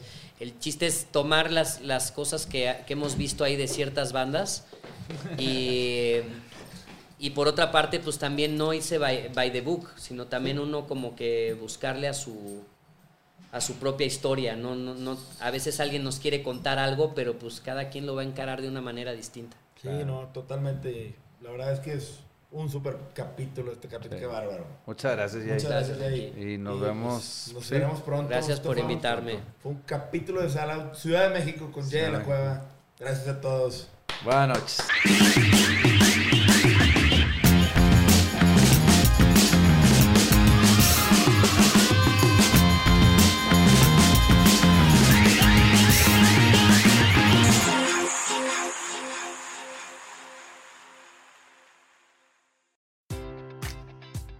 Enjoy all your favorite sports like never before at BetMGM. Sign up using code CHAMPION and receive up to $1,500 back in bonus bets if you don't win your first bet. When you register with BetMGM, you'll get instant access to a variety of parlay selection features, live betting options, and the best daily promotions in the business. And with BetMGM at your fingertips, every play and every game matters more than ever. Remember to use code CHAMPION and receive up to $1,500 back in bonus bets if you don't win your first bet. Place your money line, prop, or parlay bets with the king of sportsbooks today. BetMGM and GameSense remind you to play responsibly. See BetMGM.com for terms. 21 plus only. Virginia only. New customer offer. Subject to eligibility requirements. Rewards are non withdrawable bonus bets that expire in seven days. Gambling problem? Call 1 800 Gambler. Promotion. Promotional offer not available in Washington, D.C. At Parker, our purpose is simple. We want to make the world a better place by working more efficiently, by using more sustainable practices, by developing better technologies. We keep moving forward. With each new idea, innovation, and partnership, we're one step closer to fulfilling our purpose every single day. To find out more, visit parker.com/purpose. Parker, engineering your success.